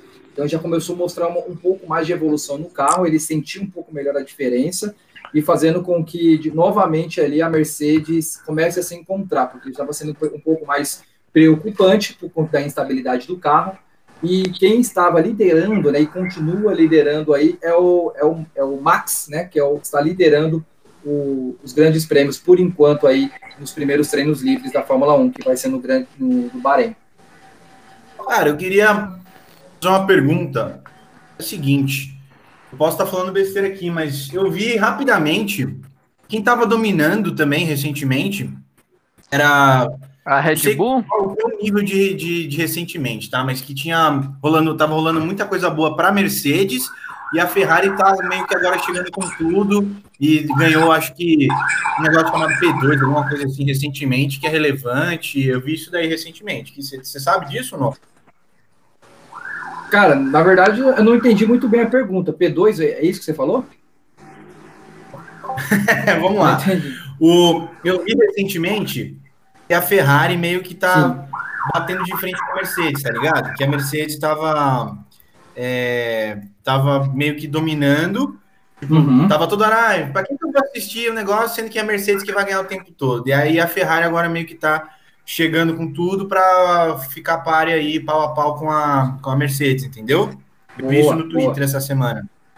Ah, perfeito. É, a Ferrari, ela, ela perdeu um pouco do protagonista, ela estava sendo muito protagonista com o Vettel, né? O Vettel vinha sendo campeão com a Red Bull, foi para a Fórmula 1 justamente para ter esse protagonismo, ele venceu uma delas, só que ainda assim a, Fórmula, a Ferrari na Fórmula 1 nos últimos anos, ela perdeu um pouco do, do protagonismo, principalmente para a Mercedes, como você falou, e também com a RBR. Para Red Bull. Porque, Isso. é, Red Bull, né? Que a gente, é, é, que eu não vou falar Red Bull porque, pô, não tá pagando nós brincadeira, mano. Não sou, a gente nem é Globo pra ficar falando assim, né? Tá ligado? Mas a Ferrari... Patrocina nós, Red Bull. Pô, pelo amor de Deus, velho. Eu, eu dou tomar... asa pra vocês. É, Red Bull te dá asas, tá ligado? Mas o a Nossa, Red Bull... De graça. De graça, tá ligado? A, a Red Bull, acho que é a favorita para bater a Mercedes. Eu acho que a, a Ferrari, Também se ela vencer, ela seria, vamos dizer assim, claro que a uma Ferrari é surpresa, é Ferrari, né? uma surpresa. Mas seria uma surpresa, seria a zebra aí dessa Fórmula 1, porque realmente o protagonismo fica entre Mercedes e Red Bull. Você também acha isso, Pedrão? Sim, sim, até porque nos, treina, nos treinamentos que tá rolando agora lá no Bahrein, mano, a Red Bull, se não me engano, tá batendo a Mercedes, né? Então, sim. Assim, Bottas. eu acho que é o Walter e Bottas. Walter e Bottas, zoeira, é Walter e Bottas, tá? o nome do cara é Valtteri. É Valtteri, não. Mas assim, eu, quando era moleque, eu sempre. Moleque, mais novo, né? Uns 5 anos atrás, eu pensava: caraca, mano, o nome do cara é Walter e Bottas, mano. Porra, velho, tá maluco, velho. Mas, mano, é, eu acho que assim, esse ano vai. Pelo que eu dos treinamentos, a Red Bull tá muito boa, velho. A Red Bull tá muito boa. A, a Mercedes tem que corrigir essa estabilidade do carro, né? Sim. Vamos ver. Deu uma melhorada, mas ainda assim eu acho que a, o desempenho da Red Bull tá um pouquinho melhor. A Ferrari, eu acho que pode pintar como uma surpresa. Tá fazendo algumas modificações aí no carro, né? Então, mas não sei se vai chegar a bater de frente. Acho que vai ficar entre os dois. Se o Vettel, assim, dando um sonho, se o Vettel voltasse para Red Bull, mano, né? Voltaria é. para os anos dourados, né? Se bem que ele tá meio tretado com a Ferrari, não é, o no? É, não, não, não seria uma treta, mas saiu com rusgas, né? Não saiu pelas portas da frente, assim, vamos dizer, né? Houve alguns problemas, é, principalmente então. com a equipe aí, algumas decisões. Mas eu também não tiraria a McLaren, tá? A McLaren, pelo que eu acompanhei nos dois primeiros treinos, também fizeram muito boas voltas, assim. Eu não tiraria é... também, não. É, a McLaren, da mesma forma que a Ferrari, por mais que esteja no momento ruim, né? Não está no momento bom, né? Não dá para descartar, né? Assim, por mais que a Fórmula 1 seja um esporte que, assim, basicamente no começo da temporada você já sabe, você já tem bem afunilado quem são os principais né? Exato. Então, mas ainda assim, não dá para tirar ali do páreo, não dá para tirar do Sim. páreo. É esperar para que essa temporada seja incrível, mano, seja incrível. E um bagulho bacana de falar é que costumeiramente, né, com nos últimos anos, né, o primeiro GP era sempre na, na Austrália, né, em Melbourne. Esse ano vai ser no Bahrein. E aí, no o que, que você tem para falar da gente lá do GP do Bahrein? Boa. É isso aí. O GP do, do Bahrein é o primeiro, né? Começou, o primeiro GP que teve foi em 2004 ela tem geralmente 57 voltas. Quem mais venceu neste torneio, né, neste grande prêmio, é o Lewis Hamilton e o Sebastian Vettel, cada um com quatro vitórias. Então, geralmente, o cara que fez mais rápido né, essa transição, que foi de 5 de 5 km e 412 metros, né, a, a pista, né, o circuito, foi o Pedro de la Rosa, cara. Olha lá, lá em 2005. Xará, Pedroca, espanhol, vence, fazendo, fazendo a volta mais rápida, e até hoje, cara, ninguém bateu ela. Foi de 1,31, 447. Eu, eu gosto de falar o, a minutagem, porque no, na Fórmula 1, cara, não são os segundos que ditam, sim os milésimos, pra você ter ideia, dependendo da, de algumas circunstâncias aí que dita aí uma volta boa, né? Então, esses são os maiores destaques, assim, do Grande Prêmio do Bahrein. Vai ser no domingo, tá? E agora, vai ser na Band. Graças a Deus, hein, mano? Na Band vai passar, já vai começar agora, domingão, na Isso Band aí. pela primeira vez em muitos anos, hein, Ono? De, depois de 40 anos na Globo. Dói um pouquinho falar isso, né, cara? Mas a gente que é muito mais tradicional, mais conservador em algumas coisas, a gente vai doer aí, mas não vai ser na Globo, vai ser na Band. Mas é legal, né, cara? Eu acho que a Fórmula 1 ela não poderia sair, acho que da, do canal aberto, né? Exato, não podia, não podia. Ainda bem que a Band foi lá, conseguiu bancar e vai Exato. ser uma boa. Domingão, todo mundo atento aí para assistir a Fórmula 1, hein, família? Exatamente. E aí, quem quiser, como a gente está falando na sexta, teve os dois primeiros treinos, né? Que foi das 8h30 e meio-dia de hoje. E aí, amanhã, sábado, ou, ou ontem, né? Nesse caso, você que está ouvindo, vai ser o segundo, vai ser a... Opa, tudo bem, Pedro? Opa, tá ligado. Vai, vai ter aí o segundo treino livre, o terceiro e quarto, terceiro treino livre, na verdade, né? A, às nove e meio-dia vai ser a classificação e domingo a corrida, beleza?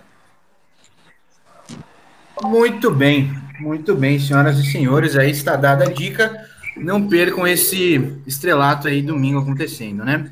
É só eu tirar esta bendita, esse bendito microfone do mudo, vem uma motoca aqui do meu lado para zuder com a minha vida. E é isso daí.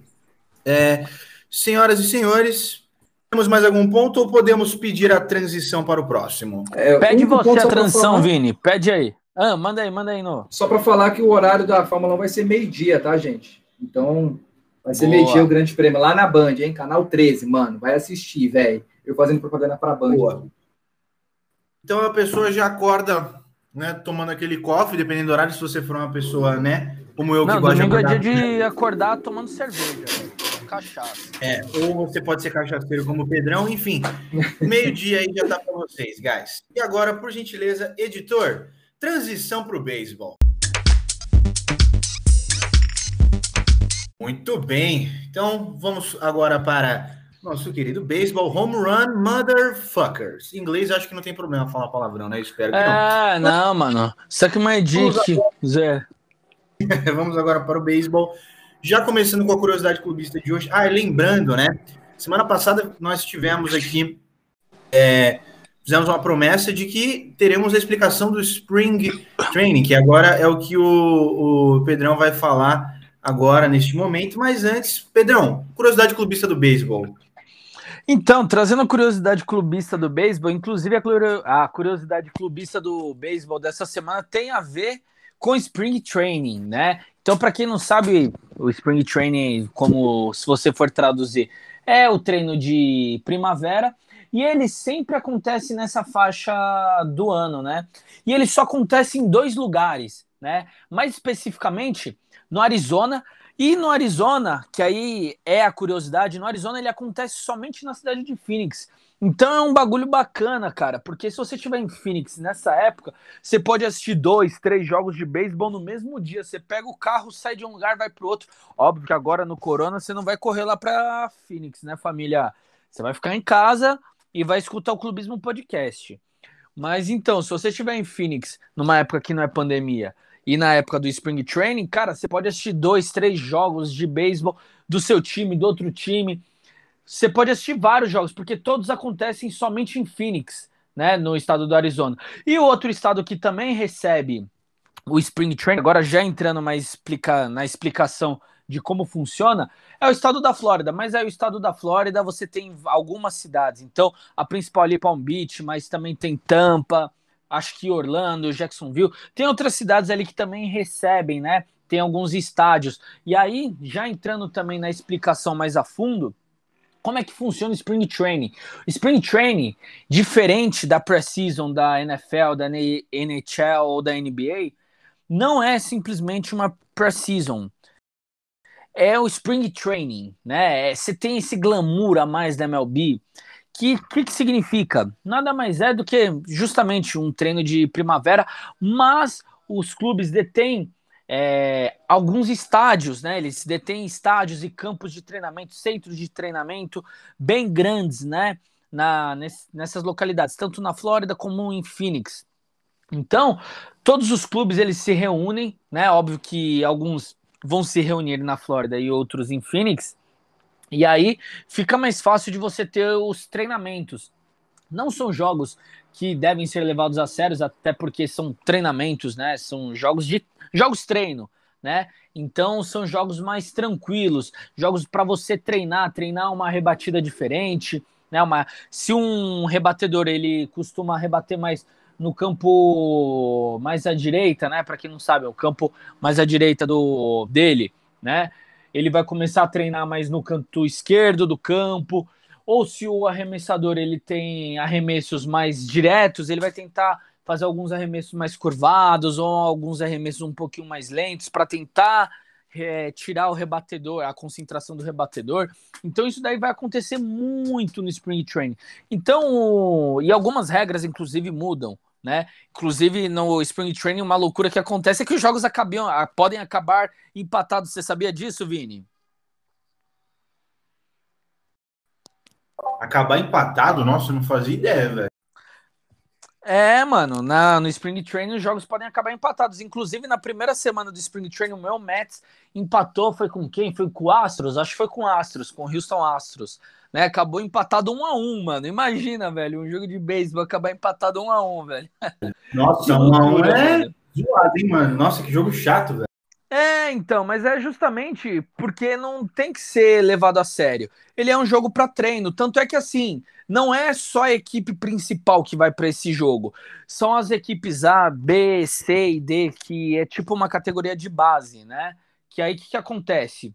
São jogadores de menor expressão que são draftados, mas ainda não estão prontos para jogar na liga, na liga principal. Aí eles acabam jogando nas ligas menores. E aí quando acontece o spring training, esses jogadores das ligas mais mais baixas, né, que não fazem parte da Major League Baseball, jogam na, no, no time, né, no time B, no time C, no time D, eles jogam, junta todo mundo, junta todo mundo para jogar entendeu? Então vai ter o, re, o rebatedor do time C, o rebatedor do time B, e assim vai, cara, o arremessador, o pitcher, né?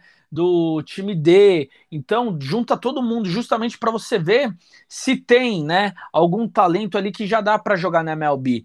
E aí isso daí cria uma expectativa muito bacana. Por isso que você vê os, os estádios, né? Geralmente eles têm entre 10 e 15 mil assentos. Eles são sempre lotados, cara. Sempre lotados, porque o cara que torce, ele vai querer saber, né, como é que tá o, o time dele, quais são as novas promessas, as novas contratações. E também tem, isso daí eu vi, inclusive, no, num canal do YouTube aí bacana, do Bira Leal, né, que é inclusive comentarista da ESPN, que ele define que o Spring Training ele é o saborzinho da volta do, do calor, né? A volta do calor, o fim do inverno e a volta do sol. Isso é bem bacana, né? Porque você tem essa essa no... não é uma nostalgia, mas é mais uma uma forma de você pensar, pô, Spring Training tá chegando, então significa que o inverno tá acabando, cara. Pô, bacana. Então isso daí leva muito em consideração. Basicamente, o Spring Training não é uma pré-season normal, justamente por todos esses fatores a mais mas acaba que não vale, não são jogos que valem, né? Trazendo aqui para o português brasileiro, não valem três pontos, né? Trazendo para o futebol, não valem os pontos ali de, de partida normal. É mais um treino mesmo para você tentar novas técnicas, novas táticas. E semana que vem, graças a Deus, Vinão, você está sabendo o que acontece na próxima sexta, mano? A gente vai poder comentar de verdade o beisebol, velho. Você tem noção disso? Por que, que a gente vai poder comentar de verdade? Conta pra gente. Porque na quinta, na quinta, o nosso. A gente grava na sexta-feira. Na quinta-feira volta MLB, irmão. Nossa, eu tô quase aqui, mano. Eu tô quase coming, velho. Eu tô quase coming, velho. Traduzindo pro português, tá ligado? Inclusive, Pedrão, quem que você acha que leva o World Series esse ano, cara? Ah, mano, vou. É Mets. Mets sempre na cabeça, igual Coringão, mano. O time pode estar tá horrível, mas é Mets. É sempre Mets na ideia. Bom, eu vou de Dodgers, óbvio, né? Acho que o Dodgers vai levar novamente. e torço para isso, com certeza. Mas enfim, vamos deixar essa parte para a semana que vem, porque semana que vem a gente vai falar bastante sobre o beisebol, né? Como o Pedrão já deu esse spoiler. Sim. Quem curte beisebol, não percam aí o próximo episódio, o episódio da semana que vem, que a gente vai falar bastante aí sobre o começo, né, do campeonato, enfim, as perspectivas Primeira rodada, Exato. como é que vai ser?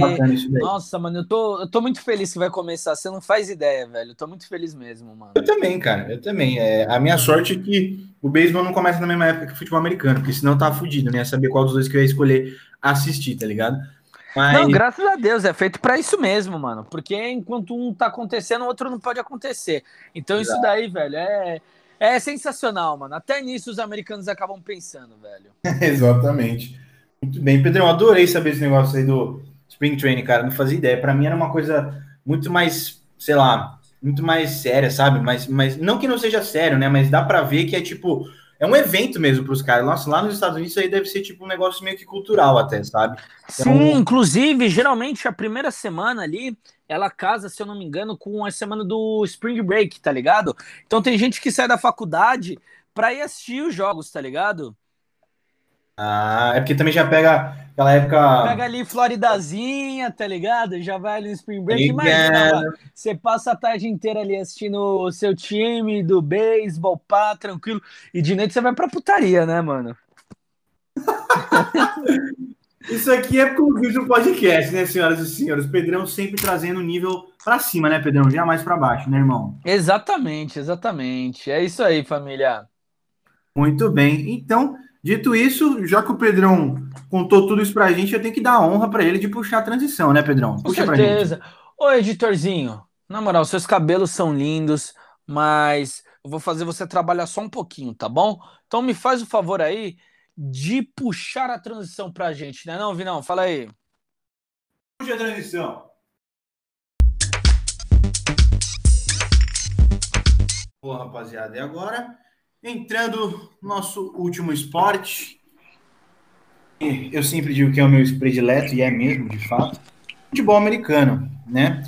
E aí, a curiosidade que eu trago hoje, curiosidade clubista do futebol americano hoje, é a seguinte: existiu um Super Bowl que ficou conhecido como Ice Bowl. Por que, que ele ficou conhecido como Ice Bowl? Porque foi uma partida que foi de ocorreu, né, na, em 1967, tá? Entre Green Bay Packers e Dallas Cowboys, ok? Essa partida foi de 15 graus Fahrenheit negativos, o que dá um total Caralho. de menos 38, 38, vamos repetir, 38, 38, pegou isso? Então, menos 38 graus Celsius, ou seja, os caras jogaram na Antártica o bagulho, tá ligado? E aí, jogo aí onde o Packers venceu por 21 a 17. Detalhe que o gramado estava totalmente congelado, óbvio, né? Nossa. Mas eu E trago onde que essa. foi esse jogo, Vini? Você sabe? O jogo foi no dia 31 de dezembro de 1967. Mas onde? Onde? Aonde? Foi no Lambeau Field, no, na casa dos Packers. Ca- Ah, imaginei, né, mano? Lá, lá é embaçado, né, mano? Lá é muito crazy, né, velho? Mas foi muito, foi muito louco, né? Porque, mas já pensou jogar numa temperatura dessa, cara? É, Não, enfim. imagina você mas- sobreviver a menos 38 graus. Você sobreviver. Pois é. Só sobreviver, tá ligado? Pois é, Green Bay é. Green Bay é um. né, O estado de Wisconsin, né? É um estado que, em sua maior Muito parte, frio, é muito, mano. muito frio, exatamente. Boa. Dito isso, dita a curiosidade, vamos para os principais pontos agora, os principais destaques do futebol americano. Nós não tivemos muitas novidades essa última semana, mas as principais são Kenny Golladay e Leonard Williams no New York Giants, tá? Então, é, falando especialmente da free agency aí, também de contratações, certo? Então a gente teve Kenny Golladay, wide receiver chegando para New York, para Nova York, né? E o Leonard Williams, ou seja, os Giants estão focando tanto em recebedores como também no pass rush. Eu acho que o ponto que tem aqui, tá? Eu vou até falar. O Pedrão trouxe o Bira, né, do beisebol, que eu gosto bastante dele. Eu vou trazer aqui também o Anthony Curti, que é um cara que eu gosto muito, entende muito de beisebol, Pô, Antônio Curti é monstro, hein, mano? entende muito de beisebol e de futebol americano. E ele, e ele diz, né, e eu faço das palavras dele as minhas também. Agora, não tem mais desculpa para o queridíssimo Daniel Jones, né? O Daniel Jones é o quarterback atual do New York Giants. Muito estava se falando, né, sobre o desempenho dele que está relacionado com o elenco e tudo mais, com o corpo de recebedores. Bom, agora não tem desculpa. Temos um wide receiver ser humano, o resto do elenco melhorou e agora também o Leonard Williams chegando para fortalecer o pass rush. Então, muito bacana isso. Uh, mas nós temos também Tom Brady, um ponto que eu queria destacar, né? Eu acho que o maior vencedor dessa free agency foi o Tom Brady. Por quê?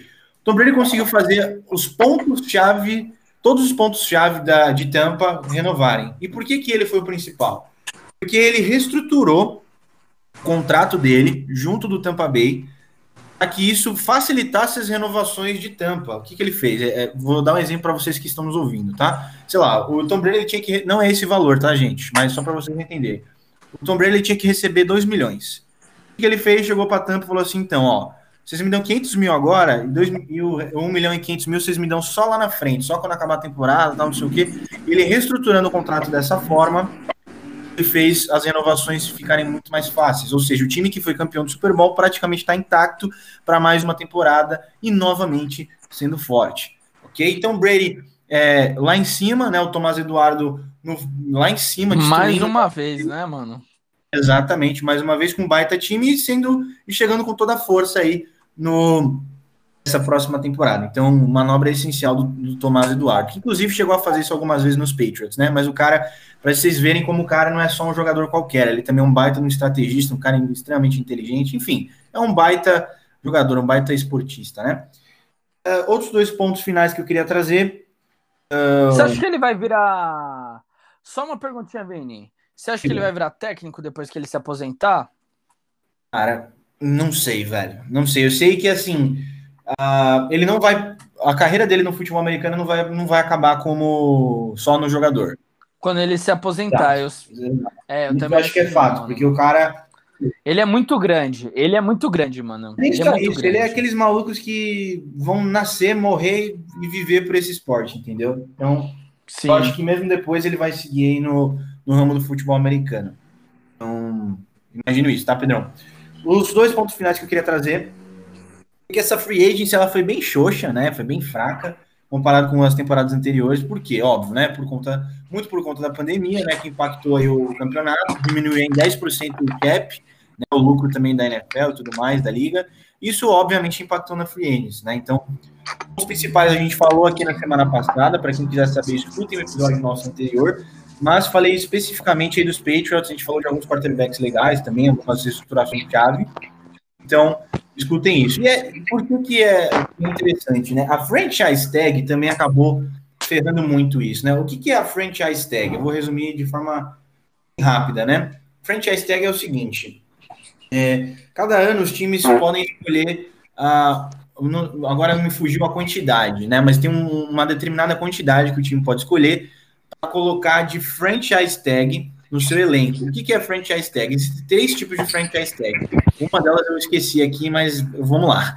Que é o seguinte: a primeira franchise tag é nada mais, o time nada mais nada menos está sinalizando que aquele jogador ele não pode ser trocado. Ele é exclusivo do time, tá? E aí é, os tipos de franchise tag que a gente tem é exclusividade total, que é essa que eu estou explicando aqui para vocês, ou seja, sei lá, vai.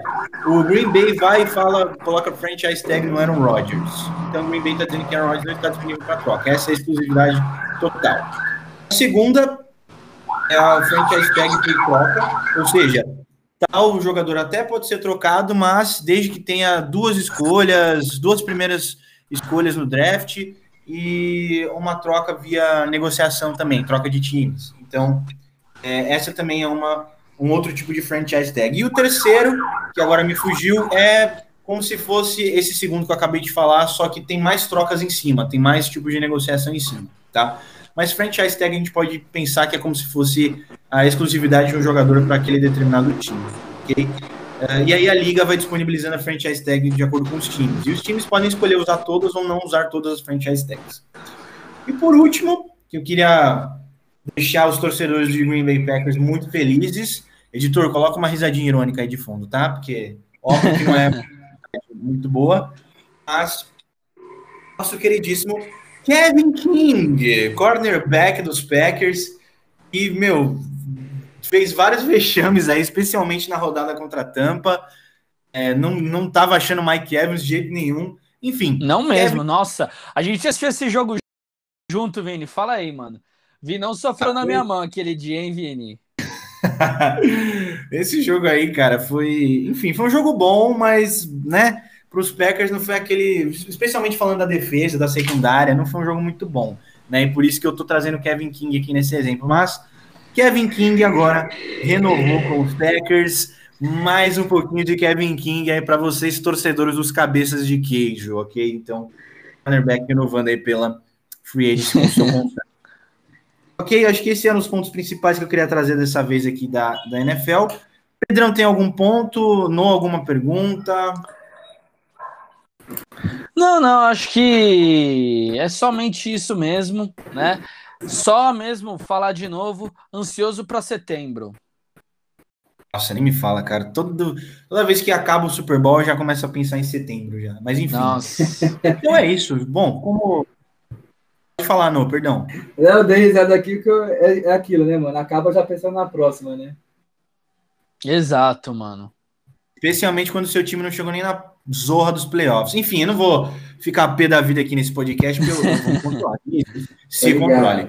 Gente, como não vamos acrescentar mais nada para esse ponto, então vamos puxar aí para a transição do encerramento. Editor, chama o encerramento para nós. Vem, vem, vem, vem para encerrar, para encerrar.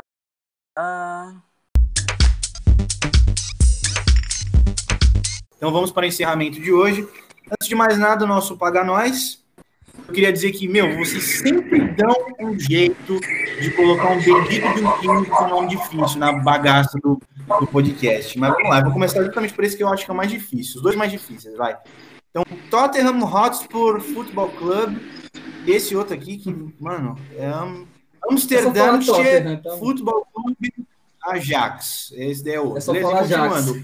Globo, Globo Esporte Clube Corinthians Paulista, Sociedade Esportiva Palmeiras.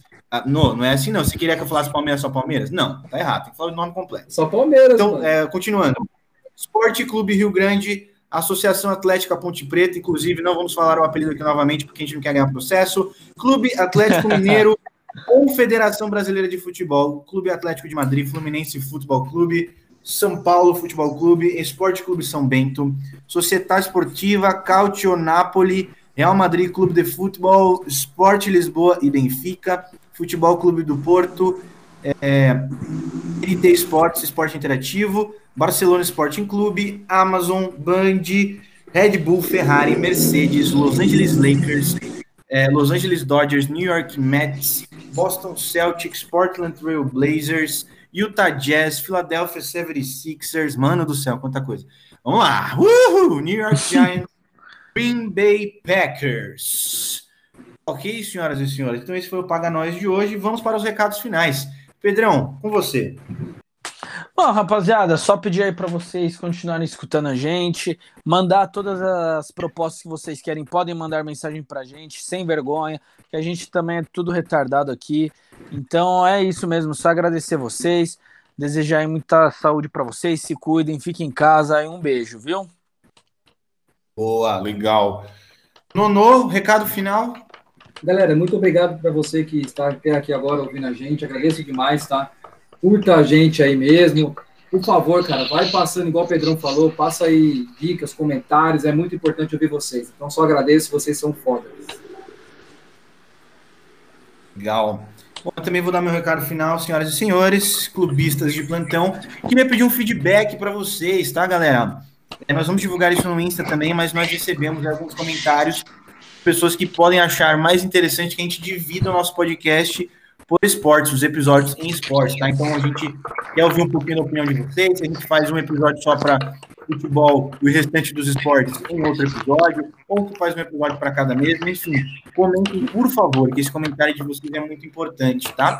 Queria também aproveitar para agradecer todos vocês que escutaram a gente aqui até o final.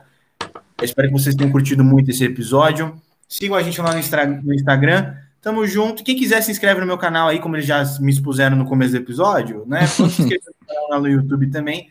É isso, rapaziada. Pedrão, satisfação, no satisfação total. E nos vemos no próximo episódio. É nóis. Isso aí. Falou, rapaziada. YouTube, um forte abraço aí pra vocês. YouTube, seja, seja. um abraço. Falou, rapaziada. Um beijão. Tamo junto, guys.